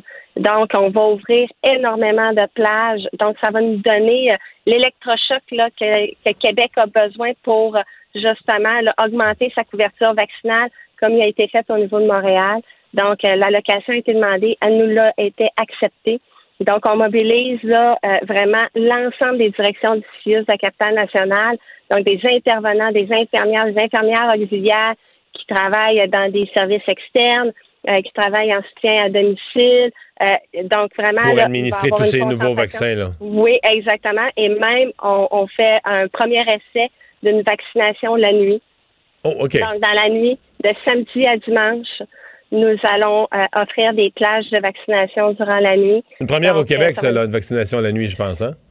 Ben, je pense que oui, avec euh, avec euh, un vaccin contre la COVID, je pense que c'est une première. Euh, on se on se donne cette capacité-là parce qu'on veut euh, vraiment améliorer notre profil épidémiologique à Québec. On est très conscient. euh, ça nous touche profondément au niveau du réseau, euh, les cas de COVID que nous avons. Donc, il faut qu'on s'en sorte. Donc, c'est le seul moyen et on s'est donné les moyens pour pouvoir là, passer, passer par ça. Et le ministère nous donne le levier d'avoir des doses euh, supplémentaires, là, puisqu'on en a fait la demande. Madame McKinnon, merci d'avoir été là. Au revoir, bonne chance. Au revoir. Le remède à la désinformation. Mario Dumont et Vincent Dessureau. Cube Radio. Vaccination de nuit en fin de semaine à Québec, Vincent, là. Ben écoute, C'est symbolique. il y a des, populations ouais. qui, euh, qui s'appellent Et, répondre. et la rumeur monte là, un peu dans tous les médias au cours des dernières minutes euh, sur ce qui pourrait être annoncé. Pour, et là, je parle pas de seulement Québec, je veux dire Appalaches, Gatineau, pour tout le Québec. Ouais, et t'étais vraiment dans le bullseye euh, il y a quelques minutes, Mario, parce que là, selon les informations qui commencent à couler, c'est un peu typique de, de, de, de pré-annonce de 17 heures. Là, ça commence à sortir un peu de partout. On annoncerait vraiment un retour au couvre-feu à 20 heures pour la région de Montréal. Et souvent, les gens pensent que j'ai des sources privilégiées. Bon, j'en ai quelques-unes, mais dans Pas ce cas-ci, c'est pas là, là. c'est parce que j'écoute vraiment, tu comprends? C'est-à-dire que euh, reprends le mot à mot de ce que Ben, dit, François, ben, de ce que dit veux-tu- François Legault. Veux-tu l'entendre? Ça, c'était euh, mardi, Mardi, euh, François ouais. Legault. On a jonglé, pour vous dire la, la vérité, avec l'idée de remettre le couvre-feu à 8 heures dans toutes les zones rouges. Bon, il avait dit, je, pour l'instant, on ne le fait pas. Mais on n'hésitera pas. Mais on n'hésitera pas. Bon, des fois, j'ai une deuxième 8 heures. oreille. J'entends des affaires, puis je me dis, ah, pas que c'est pas vrai le reste de ce qu'ils disent, mais tu sais, il y a une partie de ce que les politiciens disent que c'est une cassette, c'est ce qu'il faut dire, c'est l'annonce du jour. Puis à un moment donné, on dirait que mon oreille s'est dit, ouais, là, il parle pour vrai, là. Il, réfléchit nous a haute- glissé une petite il info, là. à haute voix, là, où il n'avait pas prévu nécessairement de dire ça, puis là. Puis ça, ça veut dire que ça, c'est vraiment, dans- c'est vraiment quelque chose qui est sommé dans sa tête, là, qui, est, qui est dans sa réflexion. Ouais. Dans la jaquette d'hôpital, t'as vu ses fesses, là. Juste euh, vite, vite, là. Ben c'est ça, je me dis, oups, ça c'est ça c'est c'est quelque chose qui est en tête. Et euh, c'est pour ça que tantôt je me suis mis à mijoter ça, je me dis, ouais, lui le go, là, là, les conséquences économiques, le couvre-feu, il, il- il- il trouvait vraiment, bon, j'avais noté dans ses conclusions qu'il trouvait que ça avait bien marché. C'est ce qu'on annoncerait donc euh, comme mesure importante à 17 h. Sauf que le couvre-feu va être avant le coucher du soleil dans quelques jours là, avec les, Ouais, les là, soleils ça, va commencer à être difficile, ouais. Tard, euh, ben, parlons euh, des, hôpitaux de Mon- des hôpitaux hors Montréal qui sont à risque. là. Ce sont les modélisations de l'INES. Oui, il faut quand même mettre un bémol là, sur les chiffres au- qui sont dévoilés par l'INES parce que ça ne calcule pas euh, les nouvelles mesures qui ont été ajoutées, entre autres pour la capitale nationale, l'Outaouais, Chaudière-Appalaches. Alors euh, que ça, on s'entend que ça devrait avoir un effet. Si on exclut ça, les, euh, la mise à jour des, euh, des prévisions et des projections de l'INES sont inquiétantes pour les hôpitaux hors Montréal. Ce qu'on dit, c'est que le nombre d'hospitalisations projetées est en croissance, particulièrement dans certaines régions, et que combiné à la révision à la baisse du nombre de lits désignés COVID, parce qu'on a d'autres patients qu'on doit servir, euh, on dit même si pour l'instant, là, 20% des lits réguliers, 30% des lits de soins intensifs réservés COVID sont occupés, ça pourrait se remplir d'ici trois semaines.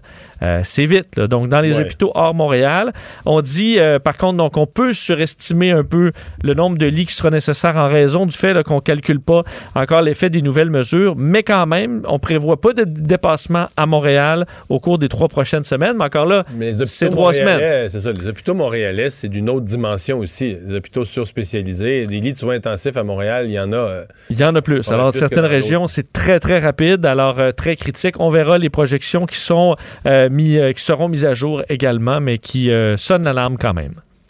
Euh, Monsieur Biden qui dénonce une épidémie, d'épidémie de violence aux États-Unis, qui faisait une annonce concernant les armes à feu. Oui, euh, Joe Biden qui veut s'attaquer euh, évidemment aux armes à feu, mais c'est pas simple aux États-Unis et euh, c'est impossible pour lui d'y aller de grandes mesures dans ce qu'il souhaiterait. Il l'a dit, le bannir les fusils d'assaut, les chargeurs à grande capacité. On n'est pas là du tout parce qu'il aurait besoin des républicains, d'une partie des républicains et ça, il ne l'a pas. Alors on va y aller de la- de l'avant avec des mesures beaucoup plus ciblées, parlant d'une épidémie de violence, d'une honte internationale de la- le, le fléau des armes à feu aux États-Unis. Alors lorsqu'on vise entre autres s'attaquer aux armes J'avais vu un dossier euh, comparatif mondial là, Oui. des crimes par arme à feu. Des, mettons, euh, 20 statistiques sur les armes à feu. Là. Pour vrai, c'est loufoque. Là. Je veux dire, dans, dans, dans les catégories, mettons, mettons dans presque toutes les catégories, là, sais, mettons, la, mettons, tu mets ça sur des, des tableaux, un, à barre, un histogramme. Là, tu Oui, ils sont ailleurs. Dans Ben un oui, ils sont complètement ailleurs. T'as tous les autres pays, mettons le deuxième, le troisième, quatrième, c'est des petites, petites, petites barres. Tu sais, là, t'as le deuxième, troisième, quatrième, cinquième, sixième, sept, huitième pays. Puis le premier, les États-Unis, la barre est, euh, est dans le 20 fois tapis, plus haute, elle 30 fait fois plus haute. page. Ça, Tu as fait catégorie. raison. Hors catégorie. euh, et là, s'ajoute à la problématique les armes fantômes, des armes qu'on peut imprimer 3D. Il y a la question des armes aussi qu'on peut se commander à la pièce. Alors, t'as pas de... Qui passe une- la frontière d'ailleurs, on l'a vu. passe la frontière, tu as une arme qui n'a pas euh, de numéro de série parce que tu achètes les pièces et tu le reformes. Alors, on veut serrer la vis avec tout ça. Également pour certains types d'armes de poing qui ont un stabiliseur ach- attaché au bras du tireur. Donc, ça, on a vu ça dans une fusillade. Tu sais, on s'entend. euh, ça contrôle très peu les armes à guédille, feu. là. T'enlèves en quelque sorte, t'interdis, tu as fait raison, un guidi. Et on lance un rapport général sur le trafic d'armes à feu aux États-Unis. Mais euh, c'est quand même bien mince. Il nomme aussi euh, David Shipman, un partisan là, du, du- du durcissement des lois sur les armes, à la tête de l'agence fédérale euh, qui régule les armes à feu. Alors on va aller de l'avant un peu, mais on peut pas faire de grandes réformes malheureusement aux États-Unis.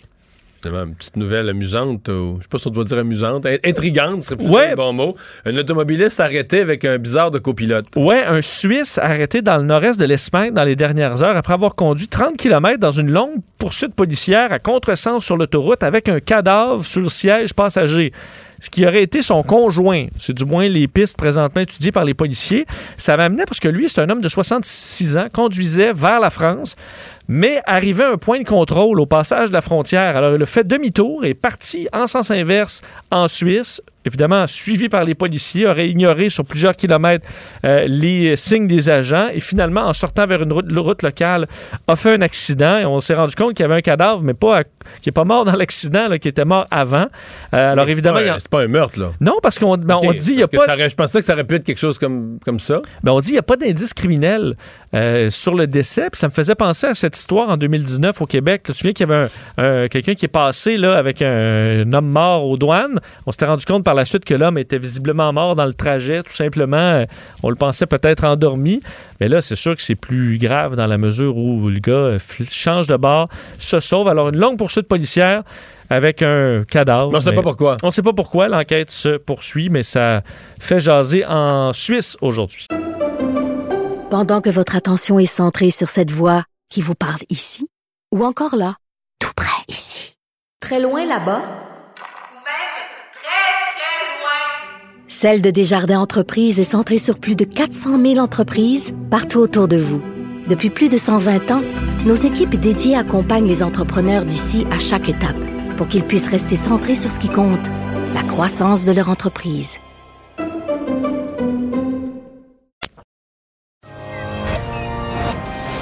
Mario Dumont, un vent d'air frais. Pas étonnant que la politique soit sa deuxième nature. Vous écoutez Mario Dumont et Vincent Dessureau. Hier, la conférence de presse du ministre de la Santé sur la question des, euh, des, priorités de vaccins, des groupes prioritaires, avait soulevé toutes sortes de questions concernant les maladies chroniques. Puis bon, euh, je pense qu'il y a certains, certaines personnes vivant, par exemple, avec des diabètes, des maladies chroniques comme ça, qui se sont senties un peu exclues parce que là, c'était seulement les personnes suivies à l'hôpital, euh, dialyse, etc., qui étaient inclus. Euh, ben, parmi ceux qui posent des questions là-dessus, euh, il y a les gens qui vivent avec des douleurs chroniques. Le docteur Vincent Raymond est président de l'Association québécoise de la douleur chronique. Euh, bonjour, docteur Raymond. Euh, bonjour, Marie. Euh, Monsieur Dumont, vous allez bien? Très bien. Et vous, vous êtes dans cet organisme, je comprends, à double titre, une personne qui vit avec des douleurs chroniques et un médecin. Oui, je vis, en fait, c'est ma première vie, la douleur chronique actuellement. Je vis avec la douleur lombaire chronique depuis 2001. Puis maintenant, ça va bien. Ça va, disons que ça va mieux. Elle est toujours présente, mais ça va mieux qu'il y a 4-5 ans. Et donc, dans ces questions de maladies chroniques, ça, ça vous intéressait beaucoup. Qu'est-ce que vous retenez, vous, de l'annonce d'hier? Est-ce qu'elle vous euh, satisfait ou vous déçoit? Euh, ben, en fait, elle me satisfait d'une certaine façon parce qu'il y a au moins quelques-uns de nos membres, ceux qui souffrent euh, d'arthrite rhumatoïde chronique ou d'autres maladies inflammatoires avec l'accompagnement de la chronique, qui au moins eux autres vont faire partie de la priorité 1 et euh, qui vont être vaccinés euh, prochainement, j'imagine la semaine prochaine. Ça dépend. À Québec, à, Québec, à Montréal, pardon, ils pourront commencer à prendre rendez-vous dès lundi. Exactement. Je pensais que c'était demain, mais en tout cas, vous, je pense, vous me dites que c'est lundi. Bon, je je vais pas me tromper, je pense que c'est peut-être demain, mais c'est à court terme. Mais euh, dans les autres régions du Québec, on dit, bon, une semaine, dix jours, là, les, ces rendez-vous-là vont s'ouvrir. Ce groupe va être aussi admissible à des rendez-vous. Excellent. Ah, ce qui nous inquiète, en fait, c'est un peu les, les les effets à long terme de la COVID-19. Là, on parle de post-COVID. Certaines d'autres personnes appellent ça la longue COVID. La COVID longue, oui, qui, qui a quand même des conséquences graves. Là. Ben, euh, éventuellement, oui, on, ne le sait pas, je vous dirais actuellement. La maladie a été décrite pour la première fois à, l'automne, ça fait même pas trois, quatre, cinq mois. Puis, euh, ce qu'on a peur, c'est que nous autres, nos douleurs chroniques, euh, nos douleurs chroniques augmentent d'un facteur 2 ou 3 là, sur une échelle de 1 à 10. Puis euh, c'est certain que ça va être même ceux qui font de la COVID légère. Là. Et ça va dire qu'une personne qui vit déjà avec des douleurs chroniques, qui aurait la COVID, aurait un accroissement de son, seuil de douleur pour une période longue après. Exactement. On a des craintes, d'accord? Comme je vous dis, la maladie a été décrite pour la première fois il y a seulement 4-5 mois, mais on n'aimerait pas que ça nous arrive. Mais est-ce qu'on a des premiers exemples de ça? Est-ce qu'il y a des gens vivant avec des douleurs chroniques qui ont euh, décrit ces symptômes? En Angleterre, semble-t-il qu'il y a certains cas. Je peux, ça, ça se parle actuellement. Là. Ça n'a pas été publié. Ce qui arrive, c'est que la, la COVID longue ou la post-COVID, comme elle est aussi appelée, c'est des groupes communautaires qui l'ont décrite euh, dans des euh, personnes qui avaient des faibles symptômes de COVID. Puis c'est eux autres qui ont alerté les scientifiques, euh, surtout en Angleterre. Maintenant, c'est rendu aux États-Unis. Au Canada, je sais qu'il y a des groupes de recherche et des cliniques euh, qui sont en train de se former. Vous en avez une à Montréal, là, à l'Institut de recherche clinique de, Montréal. C'est embryonnaire, là, ça, ça, se met en place. Il y en a une première. je sais que les premières au Canada ont été ouvertes dans le coin de Vancouver, les premières, les premières euh, cliniques de la COVID longue. Exactement. Puis on essaie d'en ouvrir une ici à Québec. Je pense qu'il y en a une aussi qui est en train de se former à Sherbrooke euh, actuellement. Euh, dans euh, les, les, les, malades chroniques, on, a mis du côté du gouvernement quand même une insistance sur des gens qui sont suivis en milieu hospitalier. Est-ce que ça, ça vous préoccupe? Parce que plusieurs personnes qui vivent, puis là, ben, ça vaut, ça vaut pour la douleur chronique, mais ça va valoir aussi pour un diabète. Je pourrais nommer plusieurs maladies où tu vis avec, euh, comme on dit, t'es pogné avec, ça changera pas mais tu retournes pas, t'es pas suivi en milieu hospitalier, tu es suivi par ton médecin de famille, puis pour une bonne partie, mettons, un, diabétique, mais qu'est-ce que tu veux? Il se débrouille par lui-même, là, il se pique, puis fait ses affaires, puis tant que sa condition change pas radicalement, il a pas besoin de consulter des médecins tout le temps. Et je sais qu'il y a de ces gens-là qui sont un peu déçus, qui disent, ben là, euh, nous, on n'est pas suivi en milieu hospitalier, on a une maladie qui, est néanmoins grave, qu'on a appris à gérer nous-mêmes, mais qui est néanmoins grave et qui pourrait, euh, avec la COVID, qui pourrait avoir des conséquences.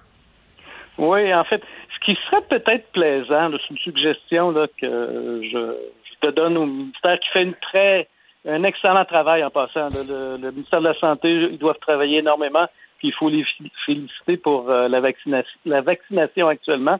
Ce qui serait plaisant, c'est peut-être dans priorité 2, là, dans la deuxième phase là, des maladies chroniques, quand vous allez voir votre médecin à l'hôpital, parce que c'est eux autres qui ont accès au congélateur à moins 90 là, pour le le Pfizer ou d'autres types de mhm. congélateurs qui ont et lorsque vous allez voir votre médecin à ce moment-là être vacciné à l'hôpital même, comme c'est fait actuellement pour la phase 1, avoir une deuxième phase euh, de maladie chronique. Où les hôpitaux gardent des vaccins toujours disponibles. Exactement. Si je, si je prends nos, nos, nos, patients, nos membres euh, de, la, QDC, l'Association québécoise de la douleur chronique, quand ils vont pour des traitements à la clinique de la douleur, soit au CHUM, à Québec, à Lévis ou à d'autres endroits, pour des, euh, des injections à la colonne vertébrale ou à la base de la nuque pour les migraines, qui, qui ait la chance euh, d'aller voir euh, un autre médecin ou une infirmière pour être vacciné alors contre la COVID, ça serait bien, ça serait très bien d'avoir ça en même temps que leur que leur rendez-vous à l'hôpital. C'est combien de membres l'Association québécoise de la douleur chronique? Parce que c'est souvent un sujet pas si abordé, euh, un mal, invisible et qui gâche la vie, probablement une des choses les plus invisibles à pouvoir gâcher la vie, la douleur. Mais c'est combien de membres qui sont dans votre association? Actuellement, nous sommes 8000 membres. Ça, comprend surtout des, personnes qui ont de la douleur chronique. Ça comprend aussi leurs proches aidants, leurs familles proches, Mhm. On veut monter à. mon rêve comme président, c'est de monter au moins à 16 000 ou à 24 000. Mais euh, euh, qui sont quoi les gens des, accidentés, des douleurs au dos, des gens avec des maladies chroniques qui, qui, transportent de la douleur? Toutes les couches de la société. Ça va de la personne, euh, du journalier qui a travaillé fort dans les mines, jusqu'au professionnel qui, qui a une douleur lombaire. Je sais pas si vous vous en connaissez sûrement, vous autres, des personnes euh, qui souffrent de douleurs chroniques. Euh, lorsque vous les voyez à l'extérieur euh, de votre studio, studio, ils sont tout à fait normaux, OK? Quand on sort à l'extérieur, on est bien. Mais lorsqu'on a de douleurs chroniques, on rentre chez nous puis on se cache un peu. c'est une personne sur cinq au Québec qui vont souffrir de douleurs chroniques dans leur vie. C'est la première cause, si on regarde la douleur, c'est la première cause de consultation dans les bureaux de médecins. Puis la douleur chronique, euh, c'est plus prévalent que les maladies cardiaques, les cancers, euh, tout inclus. Là. Ça coûte beaucoup plus cher au gouvernement traiter la douleur chronique que d'autres maladies. Euh. En fait, quand j'ai coûté plus cher, c'est les frais directs et indirects là, en passant. puis le gouvernement, en fait, va considérer la douleur chronique d'ici quelques mois comme une maladie à part entière. Là. Ce ne sera pas un symptôme d'une autre maladie, ça va être une maladie à part entière bientôt. Docteur Raymond, merci d'avoir été avec nous. Ça nous fait plaisir. Vincent, au revoir, Vincent Raymond, président de l'Association québécoise de la douleur chronique. Le remède à la désinformation. Mario Dumont et Vincent Dessureau. Cube Radio. C'est l'heure de la chronique politique de Gilles Barry. Bonjour Gilles. Salut Mario, ça va bien? Oui, tu nous l'avais promis avant hier. Tu veux nous parler de la loi 101, de ce que tu attends du gouvernement. Euh, tu penses qu'on n'a pas. On peut plus se permettre les demi-mesures? Ben non, et euh, c'est pour reprendre un peu ce qu'a dit Guy Rocher en fin de semaine, à 96 ans, qui est un compagnon d'armes de Camille Lorrain et de Fernand Dumont, qui ont été, tant qu'à moi, les trois artisans créateurs qui ont pensé et créé euh, la loi 101. Alors, M. Rocher a dit euh, le ministre Barrette, Jolin Barrette et son gouvernement ne doivent pas laisser place à des demi-mesures. Donc, ils doivent accoucher d'une nouvelle loi 101 avec beaucoup de force de frappe et beaucoup de muscles. Et moi, je pense, Mario, que la pandémie actuellement retarde cette pièce législative très importante pour le peuple québécois, pour le gouvernement aussi qui en a fait une priorité. Alors moi, je pense que du moment qu'il va y avoir un éclairci au Québec sur la pandémie, le gouvernement devrait déposer son projet de loi. Il faut se rappeler, Mario était un témoin important euh, des 30 dernières années politiques au Québec. Moi, je dirais que depuis les 40 dernières années, notre combat politique euh, a connu trois grandes défaites, trois grandes blessures qui ont eu des conséquences dramatiques sur l'avenir de notre peuple. Il y a eu un échec référendaire de 80, le repatriement de la Constitution de 82 qui a donné naissance au gouvernement des juges et à la Charte des droits, puis l'échec référendaire de 1995. Donc, on a, comme peuple, comme nation, on a passé au bac trois fois, on a mangé des volets trois fois. Et avec du recul, moi, je te dirais que seule la loi 101 nous a permis de bâtir, dans le fond, le, pays réel. Il nous manque aujourd'hui le pays juridique qu'on n'a pas gagné avec la campagne référendaire, qu'on dit entre guillemets un pays complet et reconnu. Alors, Lorrain Dumont et Rocher, avec la loi 101, ont travaillé l'imaginaire collectif, ont donné du sens à la nation québécoise et ont donné un sentiment national très fort qui a permis aux Canadiens que nous étions, aux Canadiens français de jadis, de devenir des Québécois avec un sentiment d'appartenance. Sauf que depuis cinq ans, il y a tout un nouveau questionnement à savoir euh, est-ce que la loi 101 c'était assez? Est-ce que, en fait, euh, est-ce qu'en 1977 on voyait venir tous les enjeux de l'avenir, euh, les enjeux de, de, de, de, réseaux sociaux, les enjeux de médias, de mondialisation des médias, les enjeux d'intégration des nouveaux arrivants dans les nombres où on les a accueillis ces dernières années. et, et c'est de là que je pense qu'il est né une révision. D'abord, une inquiétude énorme sur le français pas mal aussi forte que ce qu'elle était dans les années 70 quand le PQ a agi. Oui, exactement. Je pense que le, centre. Mario, il faut, faut aussi comprendre que depuis 1980, le Québec a été très généreux en termes de terre d'accueil. Et après 95, on, le gouvernement fédéral a fait rentrer beaucoup, beaucoup, beaucoup d'immigrants au Québec. Il y a des livres qui soutiennent ça et l'intégration a été très difficile. Alors, pour les nouveaux arrivants, la langue française, la culture québécoise, les valeurs québécoises ne sont pas nécessairement leur premier choix. Alors, c'est pour ça que le gouvernement, avec ce que tu viens d'évoquer, les nouveaux enjeux que Camille Lorrain n'avait pas anticipés il y a 40 ans, ben, je pense que ça doit se refléter en termes de correction. Et comme a dit Rocher dans son entrevue, il ne faut pas, faut pas légiférer pour aujourd'hui. Il faut légiférer pour les 30, 40 prochaines années. Puis pour moi, il y a trois choses, Mario. Alors, il faut faire rentrer la loi 101 dans les cégeps. Puis, au niveau des PME de moins de 50 employés, il faut resserrer l'admission des francophones et des allophones dans les cégeps anglophones. Alors, euh, là, il y a, là, il y a un enjeu qui est massif. Puis, on doit manifester clairement l'exclusivité dans l'affichage public. Alors, pour moi, c'est les trois, les trois enjeux importants qui doivent se traduire dans la nouvelle pièce législative qu'on appellera la nouvelle loi 101, en lui donnant beaucoup de mordants, beaucoup de muscles, une force de frappe qui va être capable de nous protéger euh, des problèmes qu'on vit actuellement et particulièrement, Mario, sur l'île de Montréal. Oui, mais c'est là que vont avoir lieu les débats les plus... Euh, on, sait déjà que c'est à Montréal que vont avoir lieu les, débats les plus sensibles. Et plus la pandémie fait que le gouvernement tarde à, déposer cette nouvelle loi 101, cette nouvelle charte de la langue française, plus ça va être concomitant avec la campagne municipale. Exactement. Mais moi, je te dis une chose, ma perception, Mario, c'est que le gouvernement Legault va frapper fort. J'en suis convaincu. Ben, Parce que euh, il n'y a pas de référendum à l'horizon, mais on peut quand même légiférer dans un espace où l'Assemblée nationale a le pouvoir et les responsabilités, puis là-dessus, on va le faire. Merci, Gilles. Au revoir. Merci. On se laisse et on revient avec la conférence de presse de François Legault. Pendant que votre attention est centrée sur cette voix qui vous parle ici, ou encore là, tout près ici, très loin là-bas, ou même très, très loin, Celle de Desjardins Entreprises est centrée sur plus de 400 000 entreprises partout autour de vous. Depuis plus de 120 ans, nos équipes dédiées accompagnent les entrepreneurs d'ici à chaque étape pour qu'ils puissent rester centrés sur ce qui compte, la croissance de leur entreprise.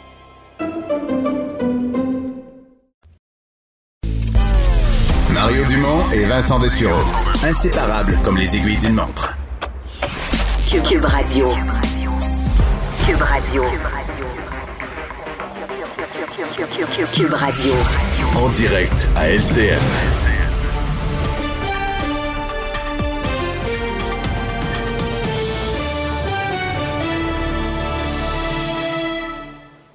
17 heures, bonne fin de journée tout le monde. Alors, un deuxième point de presse en 48 heures de François Legault à 17 heures. C'est l'heure des grandes annonces, comme vous le savez. On vient tout juste d'apprendre qu'il y aura euh, prolongement des mesures sanitaires d'urgence à Québec, Lévis, Gatineau et un changement là, pour l'heure du couvre-feu à Montréal et Laval. On va y revenir alors que vous voyez la salle où bientôt le trio santé va s'installer. Alors, il faut dire que le dernier bilan est assez inquiétant. Euh, regardons ça ensemble. On voit une hausse marquée des nouvelles infections. 1609 cas de plus qu'hier, dont plus de 400 dans la capitale nationale. On note aussi que les hospitalisations ont bondi de 23. Note encourageante, toutefois, plus de 47 000 doses de vaccins ont été euh, administrées hier. À Québec, le nombre de cas liés à la fameuse éclosion au Mega Fitness Gym continue de grimper. On en compte maintenant 440. 204 entraîneurs et clients de la salle d'entraînement ont été contaminés. Ils ont à leur tour infecté 236 autres personnes dans 38 milieux de travail. Et puis, euh, depuis ce matin, vous avez vu partout dans, la province des centaines de personnes de 55 ans et plus euh, rues pour se faire euh, vacciner avec le fameux Covishield, le, le vaccin d'AstraZeneca. Voici les, images. Vous voyez ça, les fils, les gens qui étaient là partout. Les fils pour obtenir une dose sans rendez-vous, là, qui sont très longues. vous le voyez sur les images. Certains sont même euh, arrivés dès la levée du couvre-feu pour être sûrs d'être vaccinés. Dans certaines villes, les doses se sont envolées tellement vite que ça a causé beaucoup de frustration. On va parler plus tard à 18 h aussi de ce terrible accident là, ce matin sur euh, le plateau Mont-Royal. Vous voyez les images. Un cycliste qui a été tué quand il a été percuté par un véhicule qui s'est retrouvé à faire des tonneaux sur euh, l'avenue Papineau. Le cycliste de 33 ans serait mort sur le coup.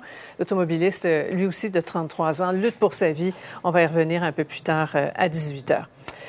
D'abord, on va revenir euh, à nos moutons. Qu'est-ce que François Legault va nous annoncer? On a deux, trois petites idées. Comme, euh, comme d'habitude, à 17 h, notre panel d'analystes habituel qui est avec nous, Paul, Emmanuel et Mario. Bonsoir à vous trois. Bonsoir, Sophie. Bonsoir. Alors, euh, Paul, il y a eu encore des, quelques fuites et ce sera confirmé dans un moment. Là, donc, prolongement des mesures d'urgence dans les, zones importantes, les zones concernées. Là. Oui, ça, c'est vraiment pas une surprise compte tenu d'état de la situation. ce qui va peut-être en étonner quelques-uns, c'est de manière préventive, le premier ministre donc, va confirmer que le couvre-feu est ramené à 20 heures à Montréal et, à Laval. Et au fond, j'ai l'impression que ce à quoi on va assister dans quelques instants, euh, Sophie, euh, c'est, euh, vous savez, Robert Bourassa avait l'habitude de poser de temps en temps la question qui mène au Québec? J'ai l'impression que François Legault a, pris lui-même, avec son autorité de premier ministre, des décisions et qui risque d'aller au-delà euh, des recommandations de la santé publique aujourd'hui, compte tenu de la gravité de la situation actuelle et de ce qui risque d'arriver aussi. Oui, ouais, parce que, Emmanuel, on regarde euh, Montréal, Laval, c'est relativement stable, mais bon, on connaît la population euh, de, de, de, Montréal et des régions tout autour. Ça peut exploser n'importe comment, surtout avec les, les, variants. Donc là, on y, on y, va de façon préventive, en tout cas au niveau de l'heure du couvre-feu, comme dit Paul. Oui, et ça, la mise en garde est, arrivée très clairement de la part euh, de la directrice de la santé publique, Mylène Drouin, qui hier disait que oui, on réussit à, retenir tout ça, mais pas pour longtemps, et ça va finir par déraper. Mhm. C'est une question euh, de quelques jours. Alors, le gouvernement veut absolument éviter que euh, Montréal, Laval se retrouvent dans la situation dans laquelle est Toronto en ce moment. Il faut comprendre qu'à Toronto, où on a perdu le contrôle, on est rendu dans un point où on manque c'est pas une question de lit. On manque des médicaments pour soigner les gens mhm. qui sont aux soins intensifs et on craint avoir à faire des choix déchirants. Ce qu'on a appris des dernières semaines, c'est que les variants, une fois qu'ils dérapent, vont tellement vite qu'ils balaient tout sur leur mm. passage. Le gouvernement Legault ne peut pas et ne veut pas prendre le risque de perdre le contrôle à Montréal, comme ce fut le cas. Oui, parce qu'il faut le rappeler, c'est l'état d'urgence du côté de nos voisins ontariens. Euh, Mario, pour euh, un deuxième point de presse en 48 heures, là, euh, les gens commencent à se poser la question est-ce que ça va continuer comme ça avec des annonces ponctuelles pour rectifier le tir, avancer, reculer à, petits pas, et des gens qui, cherchent encore le, le grand plan en perspective d'avenir? Il n'y en a pas de grand plan, puis il ne peut pas y en avoir. Le grand plan, c'est que la COVID nous attaque, euh, puis on essaie de voir euh, par région. Par... On ne veut pas confiner des régions, euh, la Gaspésie, la Côte-Nord, si on n'a pas besoin. Mais là, je pense que pour quelques jours, une couple de semaines, il va falloir se préparer. Peut-être qu'à un moment donné, on sentira qu'on prend le contrôle. Puis... Mais là, pour l'instant, c'est comme si on est du côté du gouvernement en mode défensif, en mode... euh, on réagit. Dans le cas du, du couvre-feu, si on a quiconque a bien écouté le point de presse de M. Legault avant hier, il y avait eu cette phrase à un moment donné sur le fait que le couvre-feu, là, c'était un moyen efficace, puis qu'il n'hésiterait pas à y revenir. Et moi, j'avais quand même accroché là-dessus. Et, et quand on y pense, pour le gouvernement, euh, des fermetures de commerce, là, ça coûte de l'argent, c'est des pertes d'emploi, des pertes de revenus. Le gouvernement doit les compenser en plus. Le couvre-feu s'est montré efficace dans les dernières semaines, là, quand il était utilisé coûte rien comme tel au gouvernement, le coût économique est limité et réduit beaucoup tous ces rassemblements dans les maisons que la santé publique répète toujours, ce sont les rassemblements les plus à risque. Donc, devient, euh, le, ça. le- le coût-bénéfice devient intéressant, je pense, pour M. Legault. Oui. D'autant plus, Emmanuel, que si on se rappelle bien, mardi, euh, il, avait, il nous a fait comprendre que le- ce, ce signal-là, le bon, on s'en va à 21h30 maintenant, ça avait comme donné l'idée aux gens, ah, ça y est, on fait la fête, on se permet des choses. Oui, parce qu'avec un couvre-feu à 21h30, euh, il est plus facile d'avoir euh, des soupers, des rencontres, euh, et- etc. Et les, et les données sur la mobilité des Québécois le confirment et, le- et le, et le- et le révèlent. Donc, euh, moi, je partage entièrement l'analyse de Mario que pour un gouvernement qui veut garder les écoles ouvertes dans la mesure du possible, euh, qui est face à une économie quand même chancelante avec des conséquences dramatiques pour les commerces, ben, Ouais. c'est ce qu'il y a de moins cher à mettre en œuvre euh, en termes de coûts économiques, mais qui est le plus efficace euh, pour restreindre finalement les contacts entre les gens au Québec. Mais ça a un coût majeur politique de faire ça par ailleurs. Il y a un risque pour le gouvernement parce qu'on est au temps de l'année où les familles dans les villes, etc., euh, c'est le brin d'air euh, essentiel euh, du, du printemps d'aller prendre des marches plus tard, aller au parc après souper, de ramener ça à 20 heures. Mhm. ça n'a pas dû être une décision facile pour le gouvernement. Ouais. Paul, je reviens sur euh, une entrevue que le docteur Simon a, donnée sur nos ondes ce midi ou cet après-midi, euh, qui disait que euh, quand on va songer à, déconfiner, à alléger des mesures, est-ce qu'il ne faudrait pas avoir des nouveaux critères, comme par exemple ce, critère intéressant d'un pourcentage de couverture vaccinale? Mais ça, Sophie, oui, l'idée est intéressante, mais en même temps, ça supposerait que le confinement reste en vigueur jusqu'au mois de juin, jusqu'à ce qu'il y ait un niveau au-delà de 75% de la population qui soit vaccinée. Ouais. Et ça, je pense qu'il n'y a pas un gouvernement qui sera en mesure d'imposer ce genre de, de Voilà. mesures aussi sévères. Alors, on écoute euh, François Legault. On vous revient tout de suite après avec notre panel. Bonjour tout le monde, ou bonsoir tout le monde. Bon, d'abord, euh, comme vous le voyez, on est rendu dans une euh, troisième vague. Euh, juste pour euh, situer le contexte, ce que ça veut dire, c'est qu'on a eu une première vague où on a dû confiner. On a eu la fin de la première vague où on a déconfiné. Ensuite, on a eu l'été. Ensuite, on a eu une deuxième vague où on a dû confiner. Puis, ben, dernièrement, la fin de la deuxième vague. Et là, on n'avait même pas eu le temps de complètement déconfiner, qui est arrivée la troisième vague. Donc, tout ça pour vous dire que je comprends les Québécois qui disent ça fait beaucoup de changements annoncés depuis un an et on peut avoir l'air effectivement euh, de changer. Mais la situation change, puis je veux juste vous dire, c'est peut-être une mince consolation, c'est qu'on est à peu près comme partout ailleurs dans le monde. Donc, à peu près partout dans le monde, il y a eu trois vagues. Euh, il y en a même qui disent qu'il y en a une quatrième ou une cinquième, mais nous, on a eu trois vagues. Et euh, donc, on est dans une situation où le Québec n'est pas sur une autre planète. Donc, on n'a pas le choix que de confiner, déconfiner, confiner, déconfiner. L'idée, c'est d'essayer de trouver un équilibre. Puis évidemment, quand on confine, c'est pour protéger la santé physique des citoyens. Puis quand on déconfine, ben c'est beaucoup pour aider la santé mentale des citoyens. Donc, c'est un équilibre qui est fragile. Je vais faire une petite mise au point de dire quel est le rôle de la santé publique. Euh, c'est important de préciser, la santé publique nous fait continuellement des recommandations, mais c'est important de le dire, en bout de ligne, c'est nous, c'est moi là, qui va décider. Donc, ce que je veux dire par là, c'est que je m'assume, là, si quelqu'un n'est pas content au Québec, ben, il y a une personne à blâmer, c'est moi. OK? Donc, ça, je veux être très clair. Puis écoutez, c'est pas simple parce que euh, le voit actuellement. Il y en a qui trouvent qu'il y a trop de restrictions, puis d'autres qui trouvent qu'il n'y a pas assez de restrictions. Donc, quand même que je voudrais plaire à tout le monde, c'est impossible. Puis ça, ben, ça vient un peu avec la job quand on est en politique. Et puis, comme, comme le disait Bernard Landry, euh, si tu veux te faire aimer, fais pas de politique, achète-toi un chien.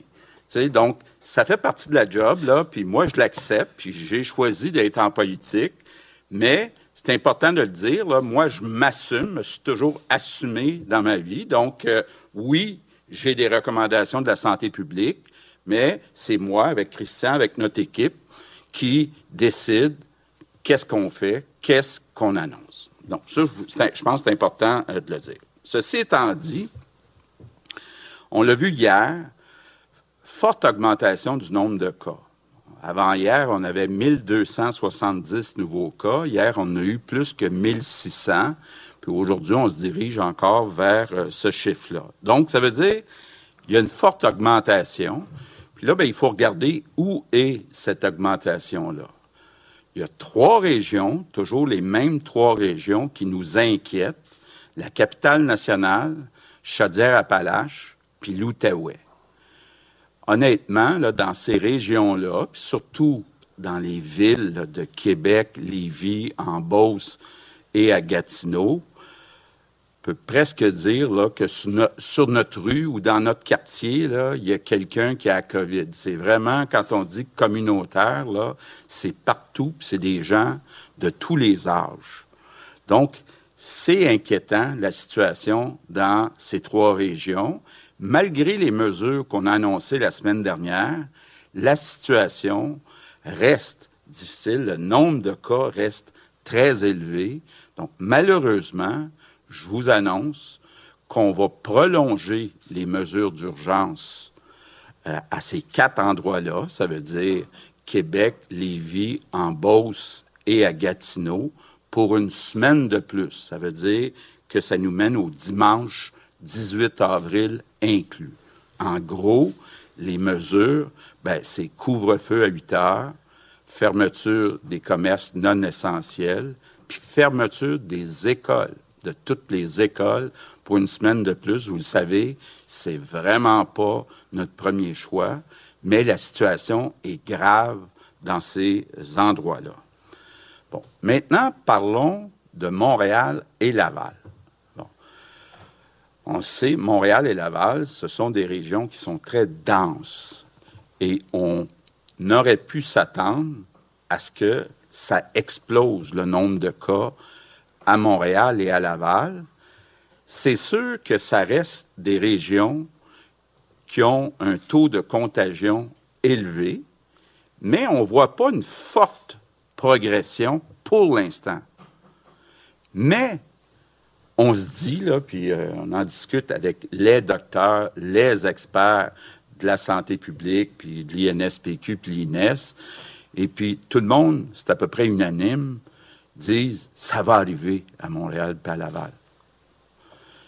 Donc, euh, c'est quoi le pourcentage de chance? C'est difficile à évaluer, mais c'est possible, puis c'est même, je dirais, probable que ça va arriver. Donc, même si ce n'est pas encore arrivé, on veut ajouter aujourd'hui des mesures préventives, en fait, une mesure préventive. Donc, sur l'île de Montréal et à Laval, à compter de dimanche, donc on laisse trois jours aux gens là, quand même pour s'ajuster, à compter de dimanche, malheureusement, on va remettre le couvre-feu à 20 heures.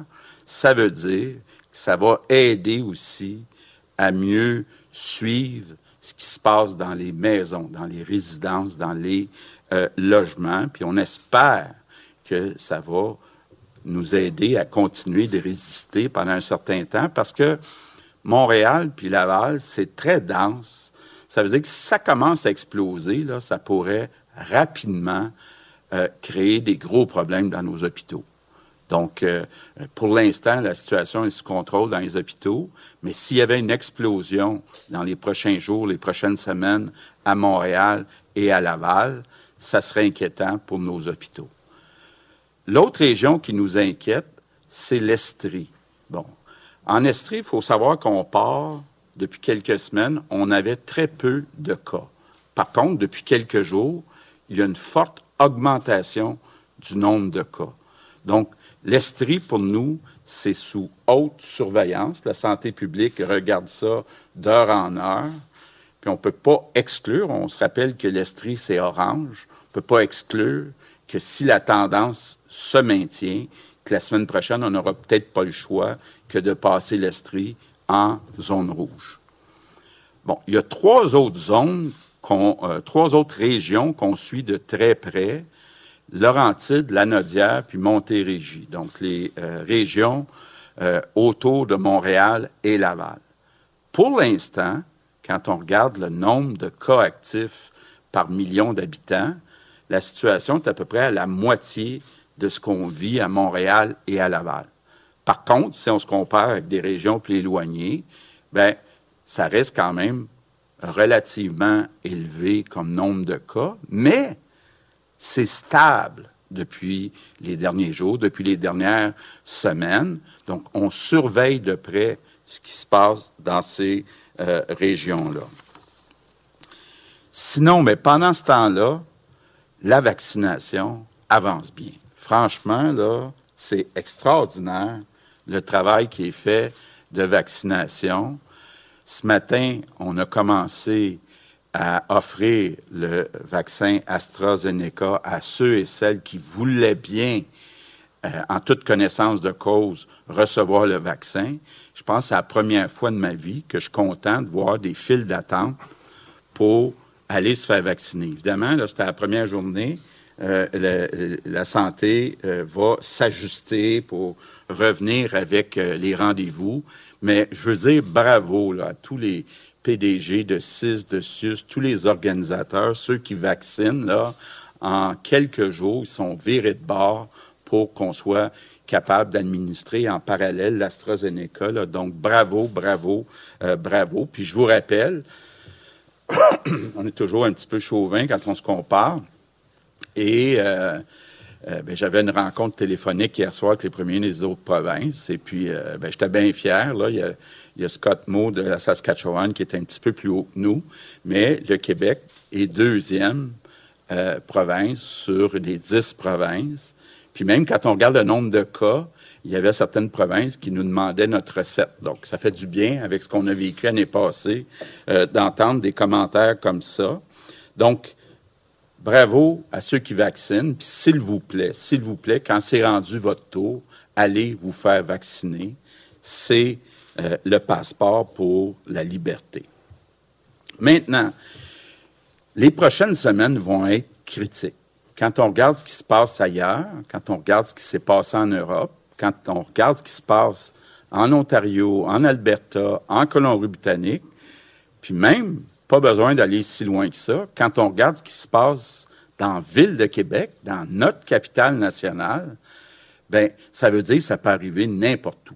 On n'est pas à l'abri d'une explosion de cas chaque jour qui vient dans les premières semaines. Donc, il faut prendre conscience qu'il y a un danger, qu'on a actuellement affaire à un variant qui est plus contagieux, plus vicieux que jamais, et il faut être plus prudent que jamais. Je comprends, tout le monde est tanné après un an, euh, nous ici les premiers, mais on a fait une bonne partie du chemin. Il nous en reste un bout à faire.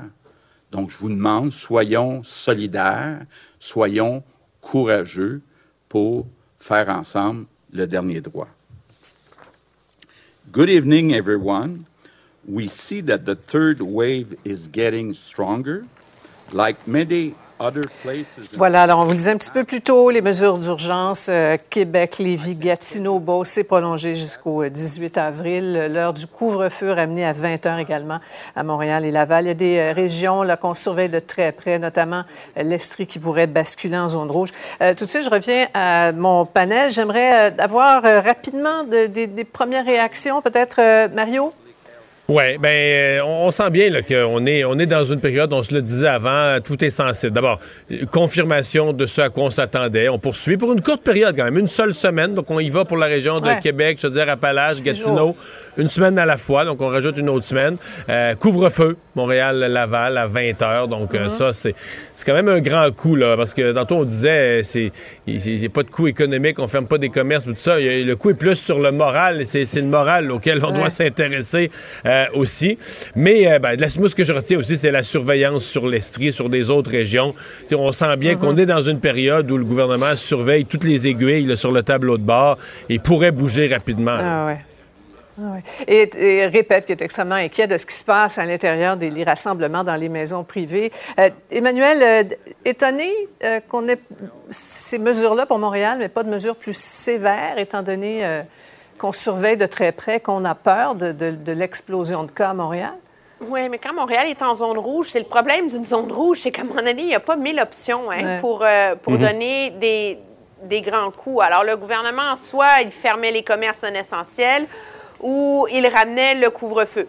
Euh, objectivement, quand on veut poser de gros gestes, ce sont les deux qui étaient à sa disposition. Euh, il a misé sur euh, le couvre-feu parce qu'on croit vraiment que c'est de là que partent beaucoup de mhm. contaminations.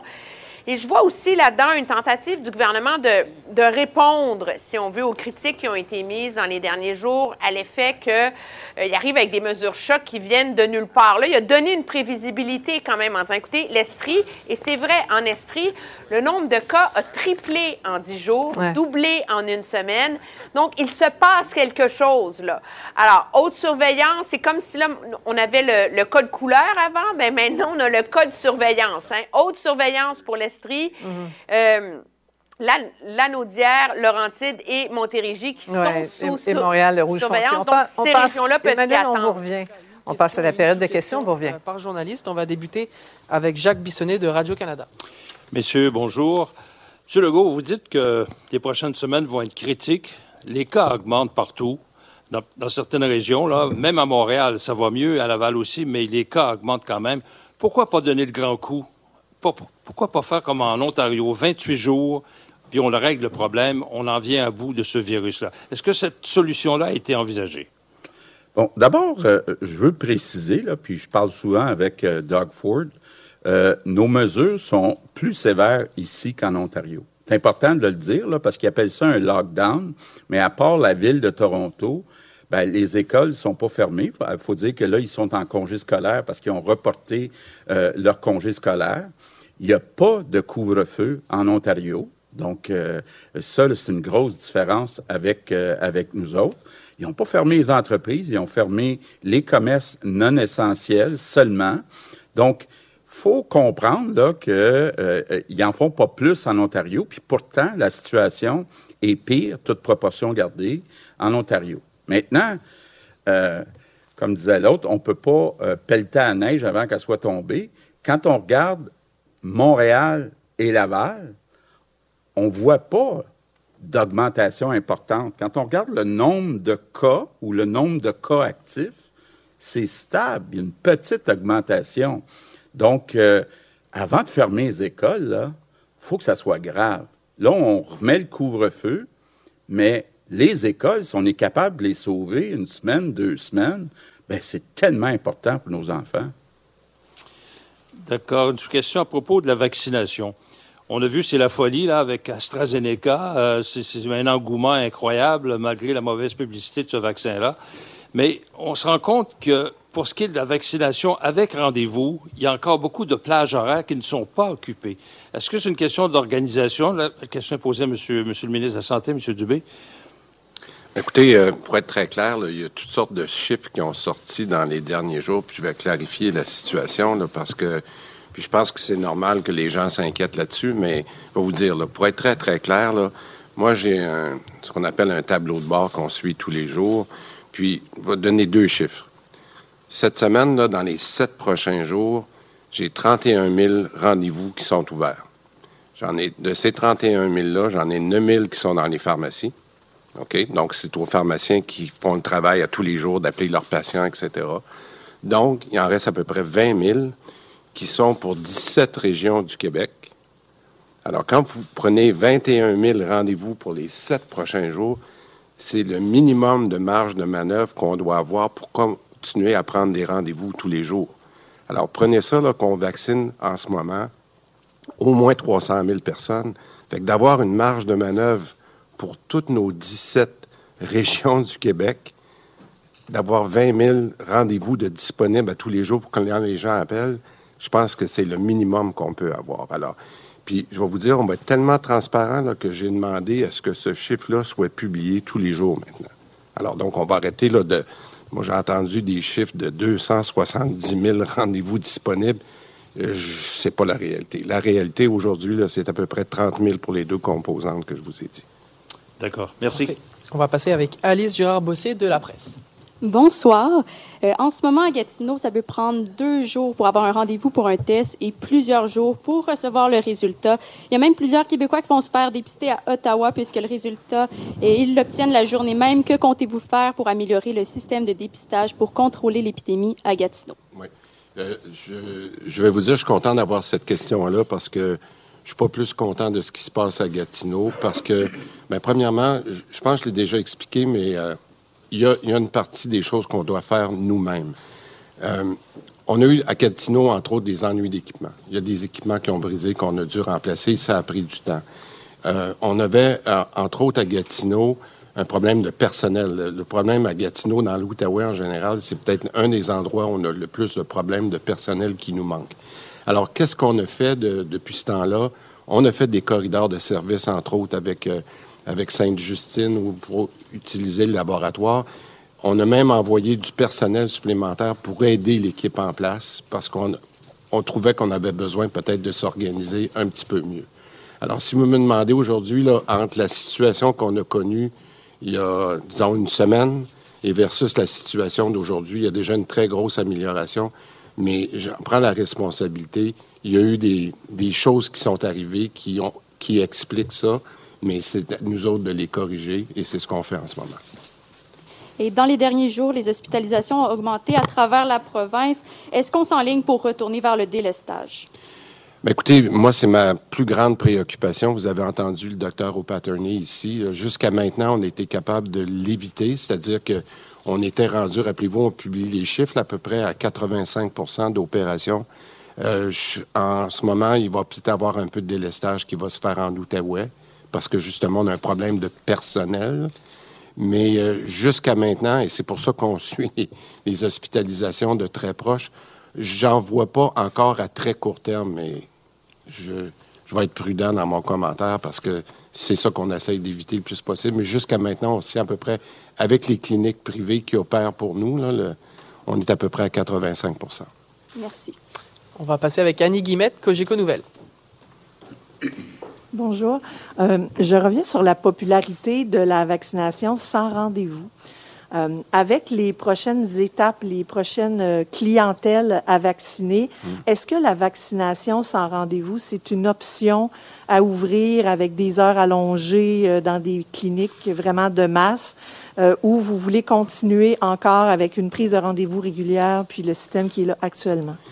Je, si je peux y aller, une bonne discussion avec euh, tous les PDG là, dans différentes. euh, je pense que c'est tout le monde qui réagit un peu différemment. Là. Je vais vous donner euh, deux réponses. Euh, ben, premièrement, ça a été un vif succès. Fait que je pense qu'on doit tirer. un, remercier les Québécois d'avoir réagi aussi rapidement. Je vais vous dire, mardi, on avait le OK, puis ce matin, on, vaccinait. C'est quand même, faut donner le mérite à ceux qui l'ont fait. Mais je pense que ça. Moi, j'ai demandé au PDG de d'être créatif euh, dans la mesure où tout le monde a reçu leur proportion de vaccins. Il y a des gens qui ont décidé qu'ils ouvraient jusqu'à minuit ce soir. Fait ça, c'est le genre de réaction que j'aime d'avoir, de dire, bon, on est dans une situation de crise. Je pense qu'il y en a plusieurs qui auraient voulu faire, il n'y avait pas assez de vaccin. On vient de me dire qu'on a rallongé un petit peu au Palais des Congrès aussi. Donc, j'aimerais vous dire qu'on va apprendre de ça aujourd'hui, que étant donné l'engouement, étant donné que les gens, il y en a qui se disent, ben moi j'aime mieux le faire parce que je veux pas canceller un rendez-vous. Puis à un moment donné, c'est, je pense qu'on est en train d'analyser, mais on pensait jamais, je, vous avoue, le même dans mes plus beaux rêves des derniers jours, que je verrais autant de files d'attente, puis un peu ce que le premier ministre a dit, qu'on serait si content. Mais je pense que c'est un peu ce que la pandémie nous apprend, puis je finis là-dessus.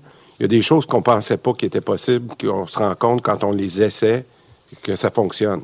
Puis c'est pour ça que je remercie les Québécois d'avoir été euh, si flexibles, puis à nos gestionnaires d'avoir euh, montré autant d'ouverture. J'ai très hâte de voir les résultats euh, demain. Et je pense qu'on va, va s'ajuster encore une fois au cours des prochains jours. Ça, ça fait partie des meilleures pratiques. Merci. Euh, autre dossier, il fait très beau, très chaud dehors. Il y a plein de gens qui pensent à leurs vacances. Il y a des parents aussi qui pensent à leurs enfants. Euh, L'an dernier, on a annulé les camps de vacances, les camps avec séjour euh, assez tard dans la saison. L'Association des camps demande d'avoir une décision rapide. Euh, Est-ce qu'avec la situation qu'on voit, cette troisième vague-là, on est déjà à condamner cette, euh, cette saison-là au profit des camps de jour seulement? Bien, euh, la situation est regardée. Euh, je, pense qu'on est très conscient qu'il faut euh, préparer ça à l'avance. Les équipes sont en train de le regarder. ce qui va arriver, c'est qu'on va, avoir, va être plus avancé au niveau de la vaccination. Là, puis je pense que s'il y a aussi beaucoup de ces camps-là qui font des activités à l'extérieur, il y a des mesures qui pourraient être prises notamment même avec certains, parce que c'est des gens qui viennent de l'extérieur de plusieurs familles, avec le port du masque, etc. Fait qu'on on essaie de maintenir cet élément-là le, plus possible. N'étant pas Nostradamus, je ne peux pas vous garantir, là, parce qu'en pandémie, 48 heures, c'est beaucoup. Il peut se passer bien des choses. Mais disons que les équipes travaillent à essayer de trouver une façon de, permettre aux jeunes de se retrouver dans ces situations-là. Ça a beaucoup d'effets positifs chez les jeunes. Peut-être, Mme Guémiotte, j'ai juste oublié, euh, pour votre question concernant le sans rendez-vous, mais je veux rappeler aux gens qu'à compter de demain matin, pour l'AstraZeneca, il est sur le site de Clic Santé. Alors, ceux qui veulent aller je l'avais dit hier, mais c'est passé tellement de choses dans les, dernières heures. Rappelez aux gens que ceux qui veulent AstraZeneca, soit en pharmacie ou soit dans nos sites de vaccination, ils peuvent maintenant le faire jusqu'à dimanche, soit sans le rendez-vous ou avec les rendez-vous comme d'habitude. Merci. Euh, Nora Tremblay-La-Montagne du Journal de Montréal. Bonsoir. Euh, ma question est pour le docteur Arruda pour commencer. Euh, vous avez appris, comme nous tous, le décès d'un homme de 40 ans qui était en pleine forme cette semaine. D'ailleurs, euh, toutes mes condoléances à ses proches. Euh, jusqu'à quel point est-ce que vous craignez que les nouveaux variants entraînent de graves complications voire des décès chez des jeunes? Et comment est-ce que vous en tenez compte dans vos décisions? Bon, vous, euh, merci pour la question. Et puis moi aussi, je vais offrir euh, mes sympathies. Tout décès, euh, quel que soit l'âge, est, important, mais disons que ça frappe beaucoup parce qu'on a beaucoup associé les décès et les mortalités seulement aux personnes âgées.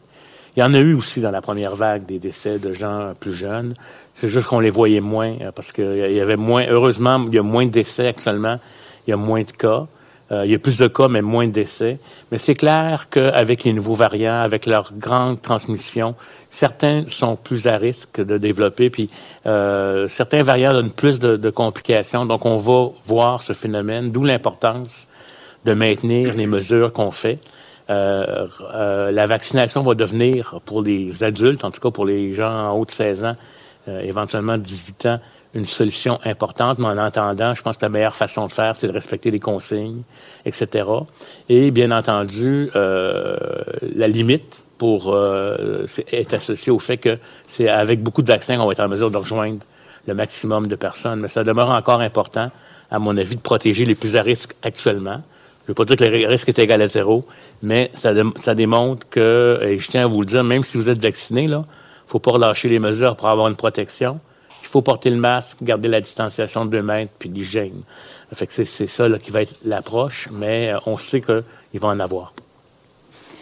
Ma deuxième question, vous ramenez le couvre-feu à 20 heures à Montréal et à Laval euh, sans aucune autre mesure supplémentaire. Euh, est-ce que c'est parce que vous croyez que c'est le couvre-feu à 21h30 qui explique la flambée des cas qu'on a vus à Québec et à Lévis, entre autres? Non. Écoutez, c'est une mesure qui est préventive. C'est certain que le couvre-feu aide à réduire les contacts. Je pense que c'est une évidence. Maintenant, on ne veut pas aller euh, du côté de la fermeture des écoles pour l'instant.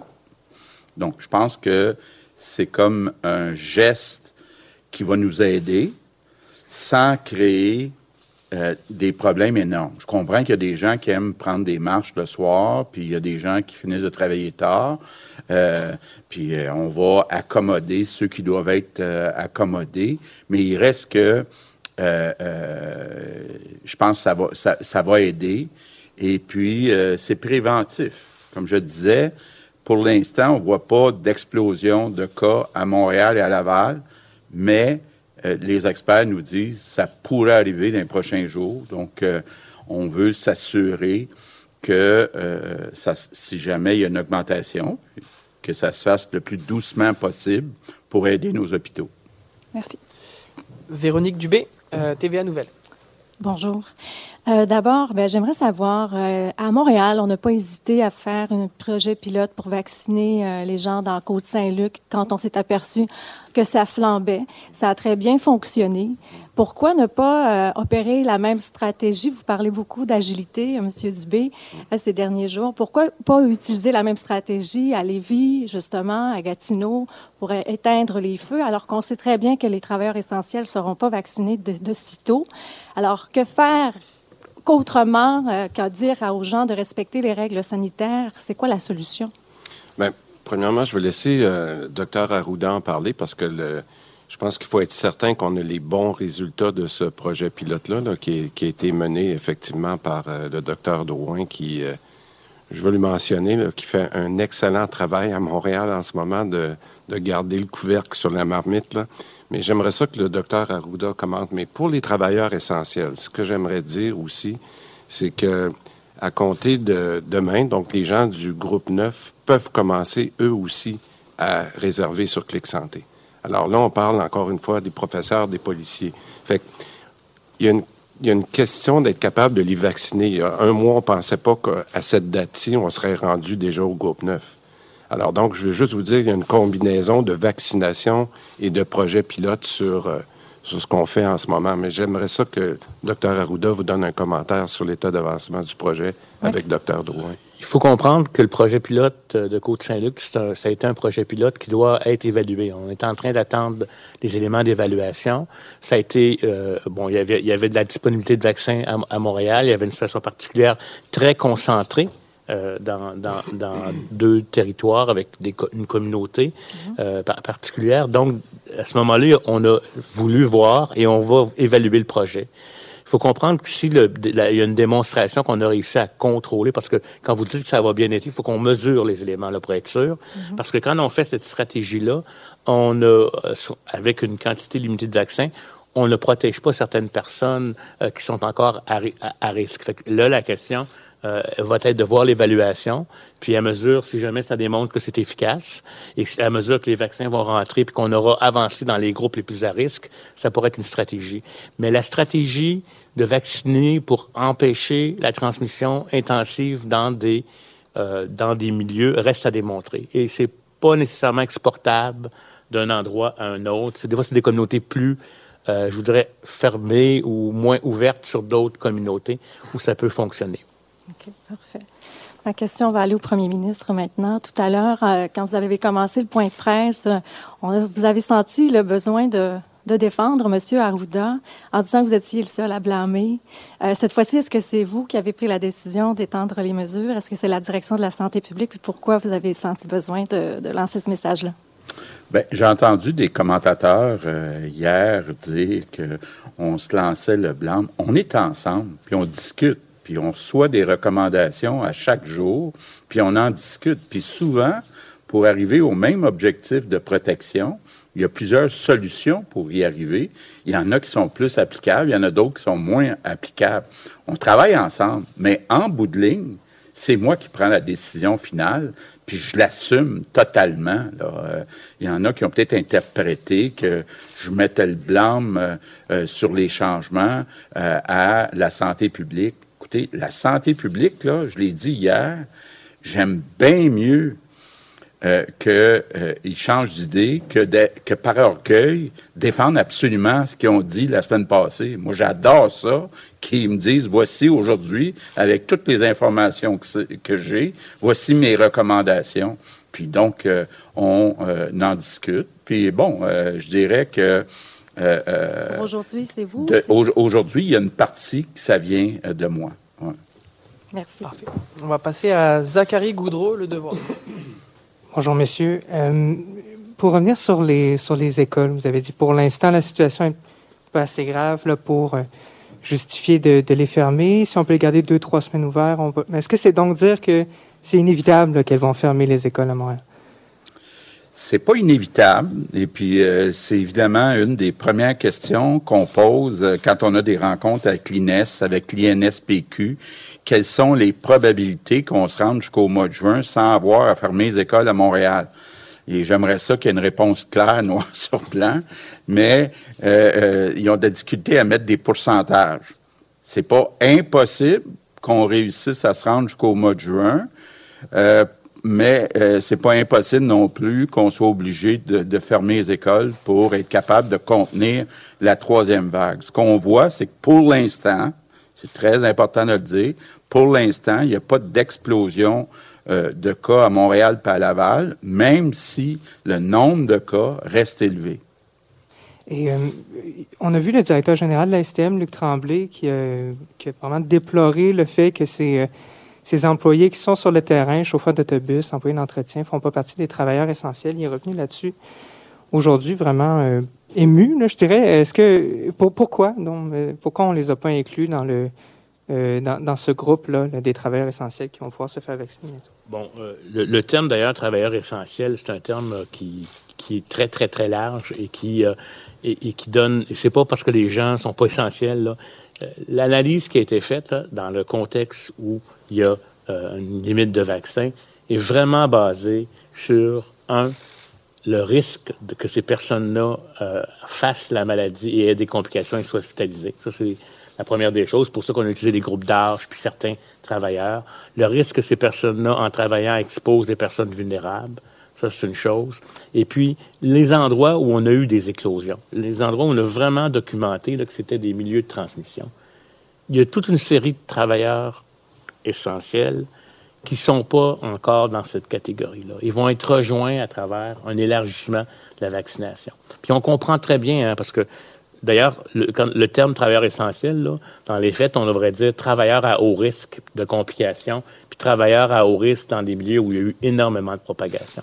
Je pense que ça, représenterait mieux euh, la, situation. Et ça, ça n'a pas été fait seulement par la santé publique, ça a été fait avec des cliniciens aussi, puis la santé publique, puis on dit, quand on regarde le risque des personnes d'avoir des complications, quand on regarde les milieux qui ont été touchés, c'est ça l'ordre. Et c'est comme ça qu'on a suivi. Merci. Avant de passer en anglais, on va prendre les deux questions de journalistes francophones qui sont sur la plateforme. On va débuter avec François Carabin du journal Métro.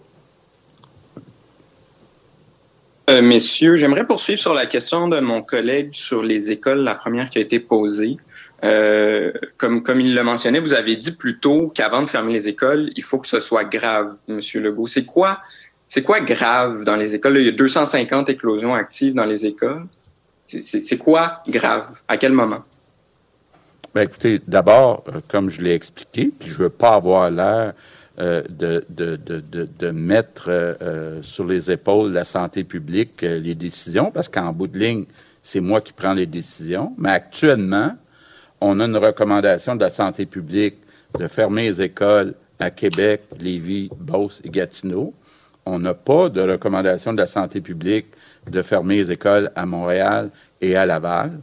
Mais comme le dit souvent le docteur Arruda, ça se peut que la semaine prochaine, on, vous arrive avec quelque chose de, différent. Mais pour l'instant, la santé publique euh, et le gouvernement, on ne juge pas qu'à cette étape-ci, pour l'instant, que ça soit nécessaire de le faire à l'extérieur des quatre euh, euh, sous-régions que j'ai mentionnées. Merci. J'aimerais revenir sur les, annonces d'aujourd'hui, euh, surtout en ce qui a trait à Montréal et Laval, euh, Monsieur Legault. Là, vous euh, venez de créer en quelque sorte une, autre zone rouge. Là, on a des zones rouges plus pâle, des zones rouges Montréal-Laval, puis on a les zones d'urgence que vous avez annoncées la semaine dernière. Est-ce que c'est toujours la stratégie à adopter, la carte des régions, zone orange-jaune? Euh, puis, comment vous comptez faire là, pour que les, Québécois continuent à suivre tout ça, qui, ne se perdent pas dans la carte euh, des, zones? Bon, d'abord, c'est tout sur le site du gouvernement. Donc, effectivement, il y a des zones vertes, jaunes, oranges, rouges, des mesures plus importantes dans trois régions, quatre villes, et il y a les mesures d'urgence pour Montréal et Laval ça serait plus simple s'il y avait, mettons, juste deux sortes de mesures, mais ça serait moins bien adapté à la situation de chacune des régions, des sous-régions. Donc, moi, je pense que les Québécois, là, aujourd'hui, on annonce deux choses. On annonce qu'on poursuit les mesures à Québec, Lévis, Beauce et Gatineau pour une semaine de plus, puis on annonce un couvre-feu à Montréal, pas Laval, à partir de dimanche. Donc, les mesures que les gens connaissaient déjà continuent de s'appliquer, puis on vient faire ces ajustements-là. Je conviens que c'est complexe, mais j'aime mieux que ça soit complexe que mal adapté. Peut-être, euh, oui. je sais que vous aimez ça parler des entreprises. J'aimerais ça prendre peut-être deux minutes pour euh, revenir sur l'annonce qu'on a faite en continuité avec euh, la collaboration avec les entreprises pour la vaccination. Vous m'avez posé beaucoup de questions sur la capacité de vaccination. Euh, je vous rappelle que le 19 mars dernier, on avait demandé aux entreprises de lever la main pour celles qui voudraient nous, aider dans le processus de vaccination, particulièrement pour les mois de mai et juin. Alors, euh, on a mis un communiqué euh, en ligne il y a quelques minutes. En fait, c'est plus de 450 entreprises qui ont, qui ont levé la main pour venir nous donner un coup de main. Pour la première phase euh, qui, euh, qui, a été, qui va être annoncée aujourd'hui, on a déjà 13 pôles, 13 premiers pôles dans nos 18 régions euh, pour des entreprises dans, dans, 8, dans 8 régions. C'est vraiment la première phase. Et ça, la bonne nouvelle de ça, ça va nous aider à partir du mois de mai d'augmenter en capacité. Il y aura d'autres annonces qui vont se faire pour ces entreprises-là mais je, tiens, euh, Monsieur le Premier ministre, à, les remercier parce que les entreprises ont été euh, ont, vécu des moments très difficiles, puis de, de, se rallier tout le monde ensemble, venir aider les Québécois dans leur région, dans leur municipalité, de venir pouvoir vacciner leurs employés, les gens de la région. Moi, je tiens à les remercier, puis j'ai très, très hâte de les voir participer au processus de vaccination. Puis on vous tiendra au courant au fur et à mesure des prochaines semaines. Mais l'objectif, c'est que ces entreprises-là soit prêt à vacciner dans toutes les régions du Québec en complémentarité avec notre réseau à partir du 1er mai. Merci. On va passer avec euh, Stéphanie Marin de la presse canadienne. Bonjour à tous les trois. Je me demandais en premier lieu, Qu'est-ce qui se passe à Québec? Qu'est-ce que vos équipes sur le terrain vous rapportent pour expliquer cette hausse fulgurante des cas? On est au courant de l'éclosion, évidemment, au gym, mais ça ne peut pas être la seule cause. Qu'est-ce qui s'est passé euh, dans cette région-là? il faut comprendre que ce qui s'est passé, c'est l'introduction très rapide du nouveau variant. Et il y a eu ce qu'on appelle un événement super propagateur, notamment celui du gym qui a entraîné près de 170 cas. Ces personnes-là se retrouvent dans leur communauté, dans leur milieu de travail, puis ça fait comme une étoile qui s'épand et qui s'expand. Et là, actuellement, la région de Québec, il y a des cas un peu partout. Euh, dans la région métropolitaine, il n'y en a pas à Montmagny, il n'y en a pas dans Port-Neuf, mais dans la zone concentrée où il y a beaucoup de monde, il y a énormément de cas.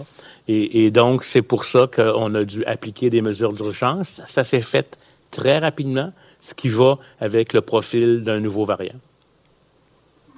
Puis ma deuxième question, euh, j'aimerais revenir sur la région de l'Outaouais. Euh, les gens sur le terrain, euh, mes collègues du droit le rapportent, il y a des délais d'attente jusqu'à cinq jours actuellement pour obtenir des résultats de tests de dépistage.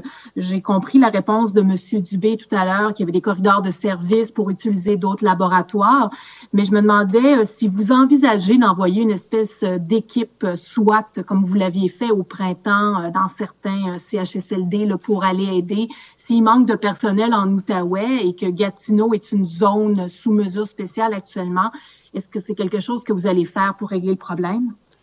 Écoutez, euh, c'est déjà fait. On a, j'en ai parlé avec le docteur O'Patterney. Euh, depuis une semaine, on a trouvé une, personne, euh, une gestionnaire d'expérience qui vient se rajouter à l'équipe et qui va se concentrer uniquement sur ça pour que on voit déjà une amélioration à cause de son expérience, mais on avait l'équipe en place avait besoin d'aide parce que, comme j'ai dit, il y a eu plusieurs problèmes. Là. Alors, on est déjà là-dessus, puis entre autres, les gens du, euh, de Sainte-Justine nous donnent tout un coup de main pour essayer de rattraper la situation le plus rapidement possible.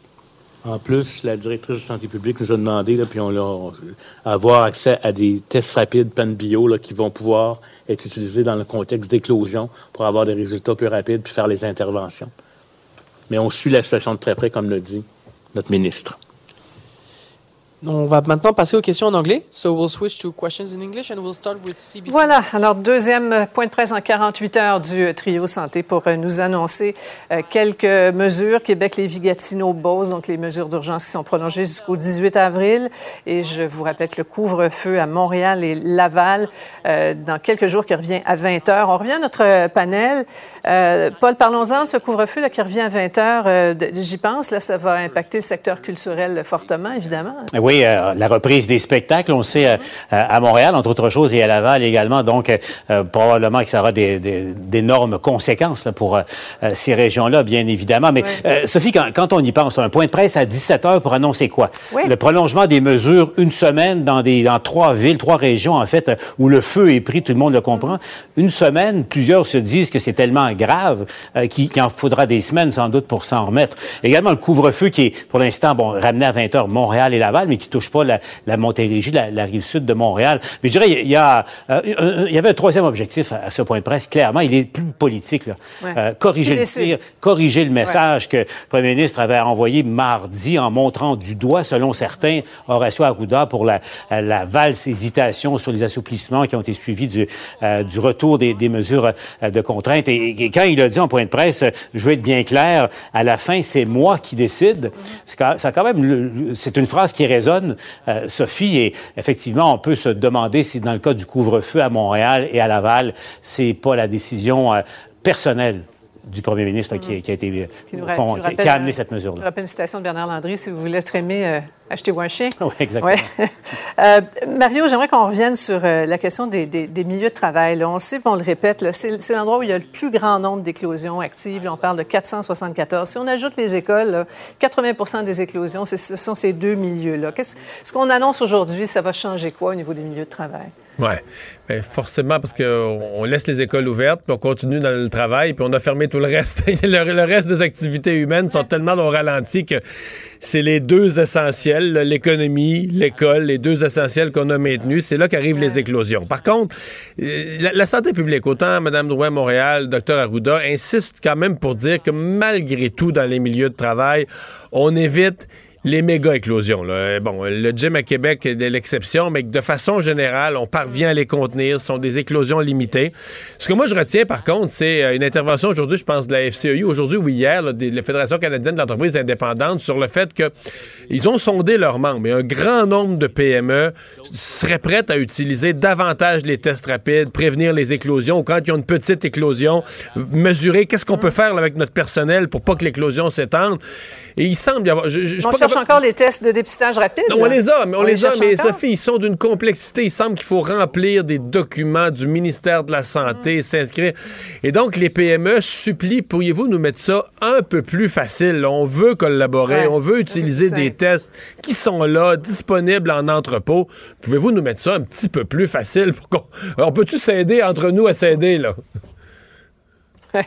Emmanuel, on parlait un petit peu plus tôt de, ce, plan, ce plan global qu'on ne peut pas avoir parce que, bon, les variants et parce qu'il faut au jour le jour vraiment surveiller puis voir l'évolution euh, des variants et l'impact euh, des variants. je voyais l'Association médicale canadienne qui euh, demande un, plan qui dit que ces nouveaux variants, le fait qu'on est face à une nouvelle pandémie, ça requiert une nouvelle approche. Euh, et, on songe aussi à la, stratégie de communication du gouvernement, à ces points de presse, comme ça, à 17 heures, euh, on fait fuiter des, infos. Euh, est-ce qu'il faut repenser tout ça? Repenser tout ça, on est dans, les faits, on est en train de repenser tout ça. Je pense qu'on s'entend. Rappelons-nous qu'il y a quoi, un mois et demi euh, à peine, la stratégie, c'était de vacciner des gens, on allait déconfiner graduellement et finalement, ça irait de mieux en mieux on est confronté à des variants qui défient les prédictions qu'on avait faites et l'analyse préliminaire qu'on en avait. Et euh, ça force donc les autorités sanitaires à, revoir tous leurs plans et euh, à, à, essayer de contenir tout ça. C'est sûr que mais il n'y a pas mille choses que les gouvernements peuvent faire si on veut continuer que l'économie roule. Moi, je reprends, si on veut parler de stratégie, par exemple, il y a quand même une ironie hallucinante qui vient d'être dévoilée aujourd'hui. C'est que ce gouvernement qui a mis les freins sur les tests rapides pendant si longtemps se retrouve en situation où le feu est pris à Gatineau, la machinerie ne fonctionne pas, hmm. il y a des délais, ça met en péril la... Et là, tout d'un coup, ah, là, les tests rapides sont utiles. Et on va les utiliser à Gatineau pour nous aider à compenser les problèmes qu'on a dans le dépistage. Alors, s'il y a un, lieu où le gouvernement devrait peut-être voir sa stratégie, mhm. c'est sur la question des tests rapides, euh, parce que ça va justement tellement vite avec les variants que est-ce que ça vaut pas la peine mhm. d'identifier des cas plus rapidement, quitte à faire le séquençage et tout le reste après? En tout cas, la question devrait être posée. D'autant plus que ça fait des mois qu'on en parle, Paul. Ah effectivement. Et en, Outaouais, alors, il, se passe à, peu près sept jours, Sophie, entre le moment où quelqu'un veut se faire tester et obtient son résultat. Pensez-y, les risques que tout le monde court. Et est-ce que ceci explique cela, en partie en tout cas, euh, en Outaouais, Sophie, c'est clair? Un mot sur les écoles, Mario. Euh, il y en a été évidemment euh, question. bon, on dit qu'on ne ferme pas les écoles pour l'instant.